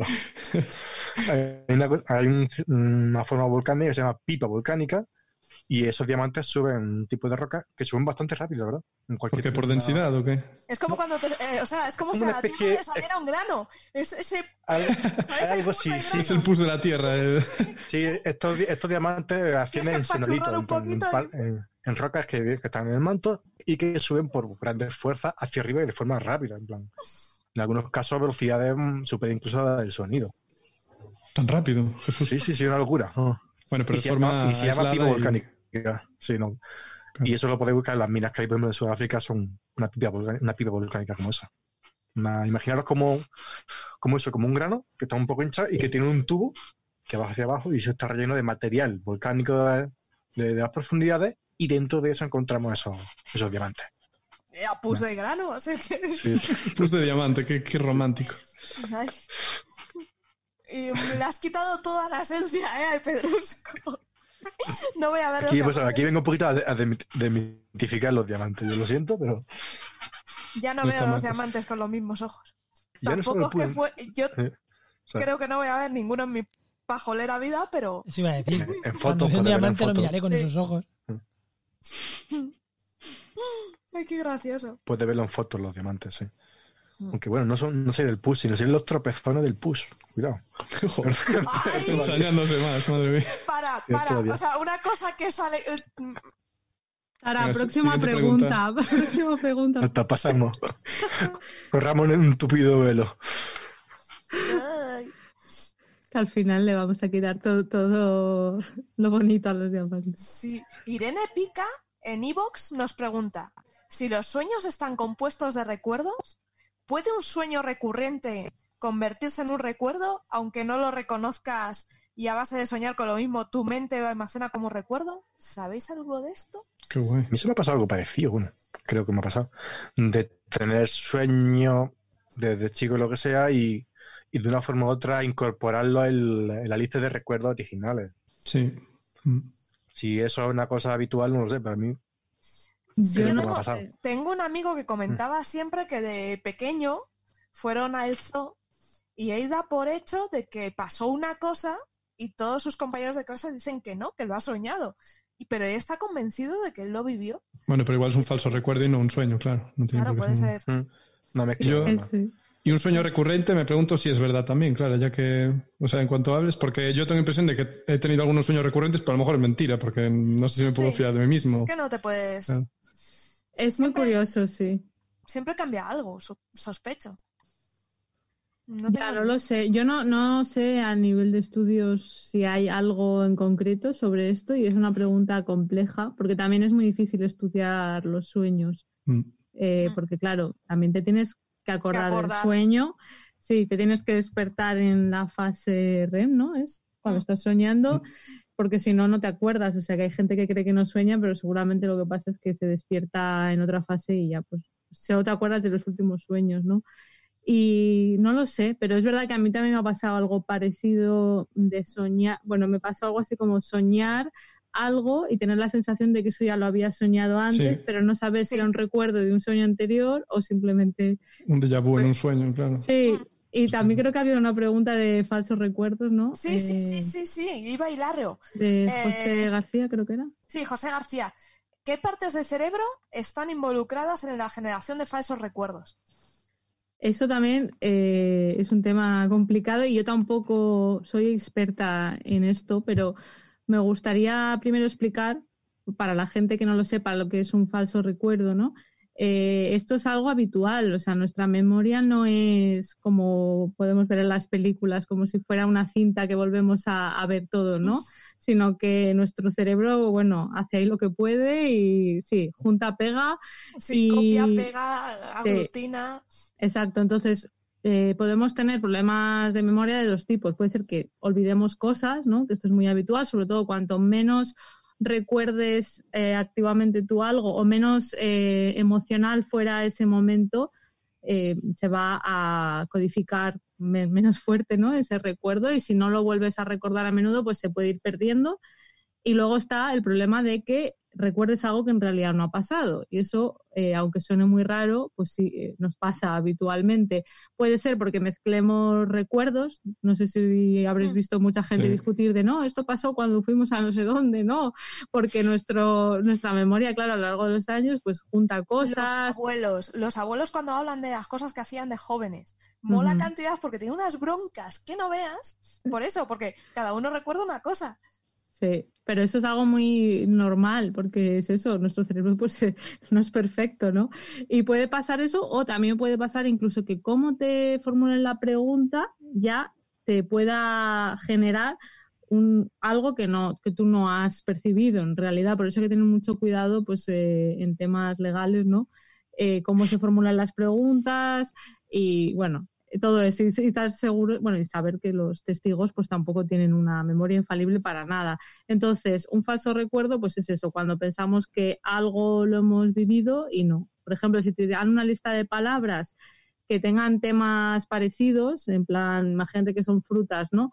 Plátano, fresa y, y plantas, luego te pueden preguntar, ¿estaba esta palabra en la lista? Y si es una fruta o, es, eh, o la palabra fruta, por ejemplo, en vez de plátano, fresa, es probable que digas sí, esa palabra estaba, porque tiene que ver con el tema. Entonces es como que nuestro cerebro extrae generalidades, te quedas con una idea general y, y puedes decir que sí, ¿no? Entonces eso puede pasar. Entonces, en general, eh, la parte del cerebro que podríamos decir encargada de, todo esto de los recuerdos es, simplificando mucho porque esto es más complicado, es el hipocampo, que está en, en la zona temporal que se llama, que es como la zona de la oreja, por así decir, pero el cerebro, ¿vale? Por esa zona, más o menos. Y he estado mirando a ver si había algún estudio y sí que he visto, por ejemplo, uno en el que explicaban que cuando tenemos eh, recuerdos falsos, en vez de esa zona, el hipocampo, activarse, se activan más unas zonas frontoparietales, es decir, eh, por la zona de la frente del cerebro y parietal sería pues arriba, digamos, un poco hacia atrás, ¿vale? Eh, esa es la zona parietal. Y se cree que eso tiene que ver con la familiaridad. O sea que cuando algo nos es familiar, pensamos que sí que lo hemos vivido. Y sería pues. También el de vu, que es eso, pues que, no- bueno, es, es complicado lo del déjà vu, yo no sé exactamente, pero sí que tiene que en ver. Ya está. sí, con la familiaridad, exacto. Así que sí que parece que, que puede haber zonas del cerebro distintas, pero bueno, esto es muy simplificado, esto es un estudio en concreto que está en la revista de Journal of Neuroscience, por si a alguien le interesa, del año 2007. Desconozco si hay estudios más actuales, eh, seguramente los hay, que hayan mostrado otras cosas, ¿no? Pero bueno, eh, ahí lo dejo. La el es tema que de sí. los falsos recuerdos. Es muy interesante. También ser conscientes de eso cuando discutamos con nuestros familiares y amigos, de que seguramente nadie lo recuerda fielmente. Bueno, bueno. bueno. Habla por ti, ¿no? Claro. Bueno, siempre hay gente con mejor memoria que otra, eso también es verdad. Sí, La verdad, no seré yo, la verdad. Y luego está lo contrario, los falsos recuerdos, que es cuando te emborrachas y no te acuerdas de nada. Claro. Las la lagunas estratigráficas. Y las verdaderas lagunas. Sí. Sí, sí. De hecho, en geología, cuando tenemos dos materiales de punto se corta la secuencia, ese espacio-tiempo que no está se le llama laguna. Claro. Claro. Laguna estratigráfica. Pues en el cerebro igual, cuando Mm. tienes lagunas, sí, de hecho sí, la, la, intoxica- la intoxicación etílica, pues sí, eh, produce eso, Hmm. como mucha gente sabrá. o sea, a mí me lo han contado. Recordemos que no, que no aconsejamos el consumo de alcohol, que no, parezca para Sí, es malo para el cerebro. ¿eh? Es para el cerebro y para muchas cosas, de hecho. Bueno, es verdad, para también cáncer, sí. malo. Produce eh, sí. cánceres, etc, etc. O sea, Sí, de hecho, mucho más, o sea, mucho más de lo que la cultura popular. ¿Cómo? Que escuecen las heridas. Ah, sí, eso también. también, también, también. Pero que realmente eso que se decía, ¿no? De la copita de vino al día, eh, ya No. se sabe que no. Que Mm, mm. no, que sano no es, que luego cada uno haga lo que quiera. Tengo una pregunta. ¿Hasta cuándo se decía esto de. O sea, ¿cuándo se, se desmitificó esto de que una copa de vino al día está bien? Porque no se ha estamos. desmitificado, Hugo. ¿Perdón? Olvídate, no se ha desmitificado todavía. Sí, hombre, ya hay estudios, yo ya oí varios, bueno, me, me refiero, yo ya- en, Estudio, una en prensa científica ya leí que me... dejado- Mentira. La gente ha dejado de tener eso como algo Todo que va, Ni de todavía no, ¿eh? Todavía no. No Y a ver, sí, eh, aquí sí que quería intervenir porque yo vivo en Castilla-La Mancha, tierra de vinos, y entonces este tema suele ser recurrente también. Eh, científicamente, o sea, está demostradísimo que es- no es beneficioso para nada. O sea, solamente hay un tipo de dolencia cardíaca en el caso de una edad determinada para pacientes que no sé qué, que un poquito de vino al día les puede venir bien. ¿Vale? O sea, pero en todo lo demás, nada. Lo que pasa que lo oiréis, yo lo oigo aquí muchísimo, porque como es tierra de vinos, mm, todo el mundo sigue con esto. Entonces, quitar el mito, pues espérate unos cuantos años. Claro, es que una cosa es cuando se supo que eso no era así, eso no lo sé. Cuando se supo, pues me imagino que hace muchos años ya. Ah. ¿Cuándo va la gente a ser consciente y va a dejar de ser un bulo en la sociedad? Pues Nunca. no lo sé. Cuando la Depende No, en algún momento sí, hombre, pasó con el tabaco también, vamos a ver, pasará con el alcohol también. Bueno, cuando Ya el veo. gobierno. Ya, verdad que hay una diferencia. Hablo de la sociedad española.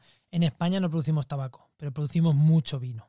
Bueno, en España se producía tabaco en su día, hasta los años Sí, pero 70. Sí. ahora, Bueno, pero ahora no, es poquito, no era, sí, no era un sector. El tabaco, salvo cosas muy puntuales en algunas zonas, sí, y, acabó de serlo hace muchos años, no era un sector motor Bueno, de la pero no era el economía. más pesado, desde Pero es que luego. en La Mancha, La Mancha, eh, La Mancha, Ribera del Duero, hay zonas, hay zonas que es que eh, les quitas el vino y no tienen ya. ese Pero es que no hay que quitarlo. Es que no estamos diciendo Claro. hay que quitarlo, es simplemente Claro. saber la realidad. o Eso sea, es.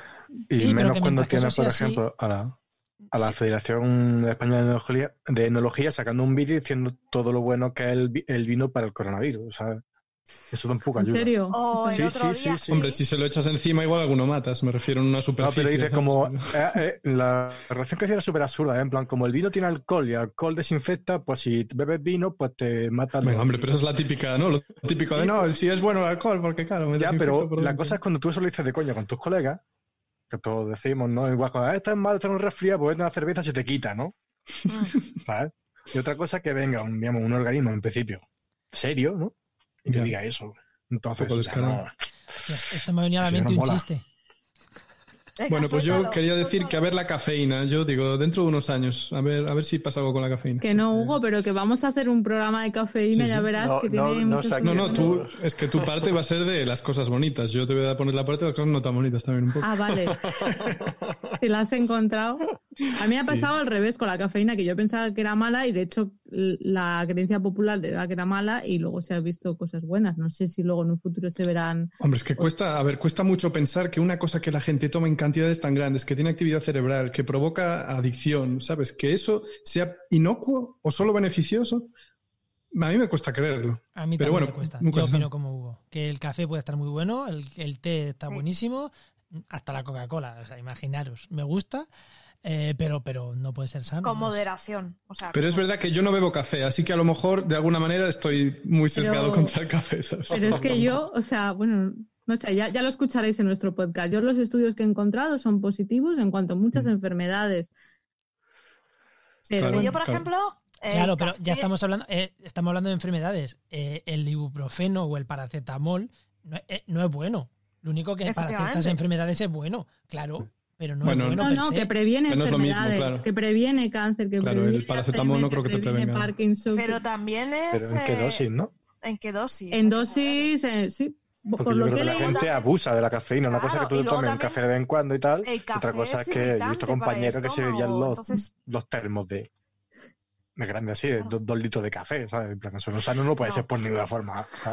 eh, bueno, parece ser el que, que hasta ocho cafés al día no pasa nada. Eso es lo que Uf. yo he leído en varios estudios. Pero eso será en café americano, ¿no? No será en café Claro, claro, italiano. Sí, un café que viene en termo de, de cafés litro. al día será muy bueno para el Parkinson. Pero para pero, pero, pero para los estreses es... Claro, hay que tener cuidado. Es que también está la cosa de que cada uno tiene una tolerancia y cada, cada uno tiene una Bueno, manera de, metabolizar ¿Cu- ¿Cuándo todo. va a ser este? ¿Cuándo va a ser este? ¿Qué programa va a ser? Pues lo vamos a grabar próximamente, pues es para el siguiente, no, para el próximo. O sea que ya es el cuar- cuarto. Cuatro semanas. El episodio 4. Dentro de un mesecito, ¿no? más o menos. Sí, ya os contaremos. A ver, que luego a lo mejor se me escapan estudios que digan que es malo. He visto que puede ser esto- malo para la osteoporosis. Esto va a ser muy Sí. bueno. Mm. Mira, eh, Lo estamos cebando bien, ¿eh? esto va a ser muy bueno. Quien conozca estudios de cafeína, que les mande un correo o que nos lo mande a podcast y dé la formulario de contacto o que contacte con Clara o, o con Mentes con Valente o con Cerebrote con Mentes con Valente y les mande los estudios. Oye, Ay, no, ahora la lié, ¿eh? Igual no debería haber dicho nada, ahora la gente va a estar súper preparada. Que Para vamos decir, a "Ah, yo leí esta otra cosa. Ay, ay, ayudarles, echarles una mano. echarles una mano y ir mandándole Pero- información. Pero tiene que ser ya porque vamos a grabar hoy o Sí, mañana. o sea que- tenéis como 20 horas.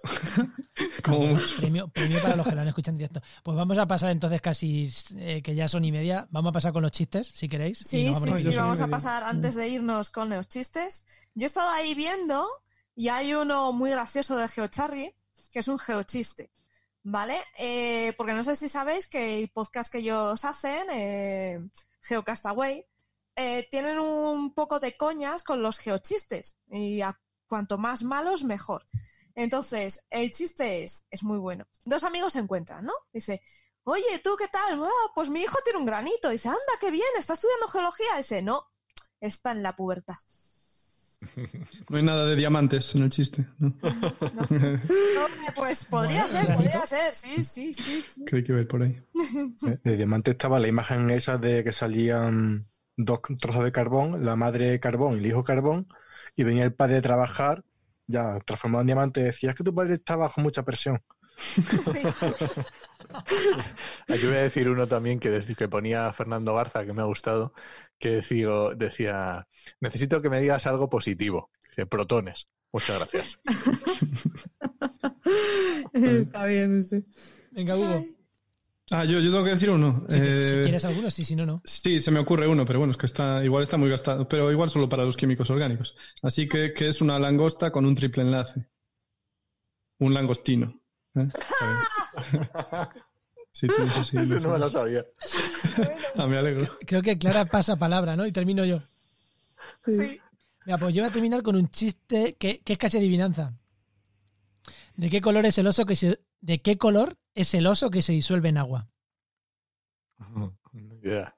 Blanco. Blanco porque es polar, ¿no? Joder, qué malo. Ah, vale, vale. Qué malo es. Bueno, pues vamos con este momentazo estelar. Nos vamos a ir despidiendo, así que voy a hacer la ronda de despedidas y de besotes. Venga, Hugo, Eh, esto como era, yo tengo que decir quién soy, ¿no? eh, soy, sí, bueno, despídete, Oh, puedes hacer lo que quieras. eh, bueno, pues recuerdo, soy Hugo, doctor en química orgánica, hago el podcast Mentes Covalentes con Clara y, y nada, encantado de haber estado aquí hoy con vosotros. Besos a todos. Clara, Bueno, yo antes no lo he dicho, pero soy bioquímica también como Anabel y soy doctora en neurociencias y tengo el, podcast con Hugo, Mentes Covalentes, que sacamos cada 15 días. eh, lo podéis encontrar en la página de Podcastidae y hablamos eso de química y de neurociencia, pero bueno, de temas de la vida diaria. Y luego tengo mi canal de YouTube, que es Cerebrotes, donde hablo de neurociencia. Y eso, estoy en redes, en Instagram, en, en Twitter, ahí en todos lados. En Facebook, Cerebrotes. Y nada, encantada de estar aquí con vosotros, me parece una iniciativa muy bonita. Y nada, pues nos vamos escuchando. Jolín, gracias por estar. Y Rubén, cuéntanos. Rubén Aguayo, geólogo, ya, que creo que ha quedado bastante claro. Sí. Sí. Eh, en redes sociales me puede encontrar como RSPFire, ¿vale? Y subo cositas de divulgación de geología, sobre todo de forma gráfica. Y esperamos que pronto en otro proyecto, La Roca Filosofal, subamos algún vídeo ya. No sé si ya habéis visto algo de lo que, de lo que suelo hacer, rollo animación así, pues solo que geología. A ver si, si me lo ocurro, queda bien, más o menos algo que sea digno de enseñar a la gente. Seguro. Sí, y sobre todo empezad a seguir a la cuenta de la Roca Filosofal porque está, está muy graciosa. Y también no os haremos olvidéis- geochistes, sí. Sí, y nos, nos podéis perder el carnaval de, de geología. Exactamente, ya sabes, cualquier aportación, cualquier post, entrada, imagen, foto, lo que sea, o que se os ocurre, que, puede- que, te- que puede estar relacionado con la geología, que nos la mandéis, que lo publicamos. Sí, había un hashtag, ¿verdad? Para... Si era um, X palito, palito, palito, número 3, geocarnaval, ¿vale? O sea, número 13 en número romano y geocarnaval, y ahí podéis buscar todo. Incluso en la cuenta de Twitter de geocarnaval también está todo ahí puesto. Fenomenal. Juan, Pues mm, un detalle. el Mentes Covalentes está en Podcastidad y en cualquier reproductor. Así que iros a vuestro Spotify de turno y lo buscáis y os suscribís. Que- que- Eso. que- Gracias. Es verdad que he dicho Podcastidae, pero estamos en todos lados. Incluyendo YouTube. incluyendo YouTube. Ahí en, la- en el canal de YouTube de Podcastidae, que bueno, ahí se suben los programas. Pues soy mm, JM Arenas barra baja eco en Twitter, tengo varios podcasts, mm, codirijo junto a Enoch la red que aloja este programa, Podcastidae, y nada, y bueno, para cualquier cosa, pues estamos en redes y si alguien de ciencia quiere, necesita imperiosamente montarse un podcast y no sabe cómo, pues que nos escriba que, que, que intentaremos echarle una mano. Fenomenal. Enoch, Pues nada, yo soy EnochMM en Twitter, eh, ambientólogo y divulgo también temas de medio ambiente y ya lo ha dicho Juan, también en Podcastidad podéis encontrar y yo voy a recomendar mi podcast del charco, que bueno, está interesante. Me, me meto en charcos, básicamente. No, mola un montón. Mola un montón porque mete dedo en el ojo, pero bien. La verdad es que está muy interesante. Bueno, y yo soy Sara Robisco, ingeniera informática, y tengo mi blog Viajando con Ciencia, donde os llevo a hacer turismo científico. Hay mucha geología, mucha biología, cosas interesantes. Y eh, me podéis encontrar también de vez en cuando en Coffee Break. Así que pues muchísimas gracias por dejarnos vuestras orejas, por escucharnos y un abrazo enorme. Chao. Chao. Abrazo. Adiós.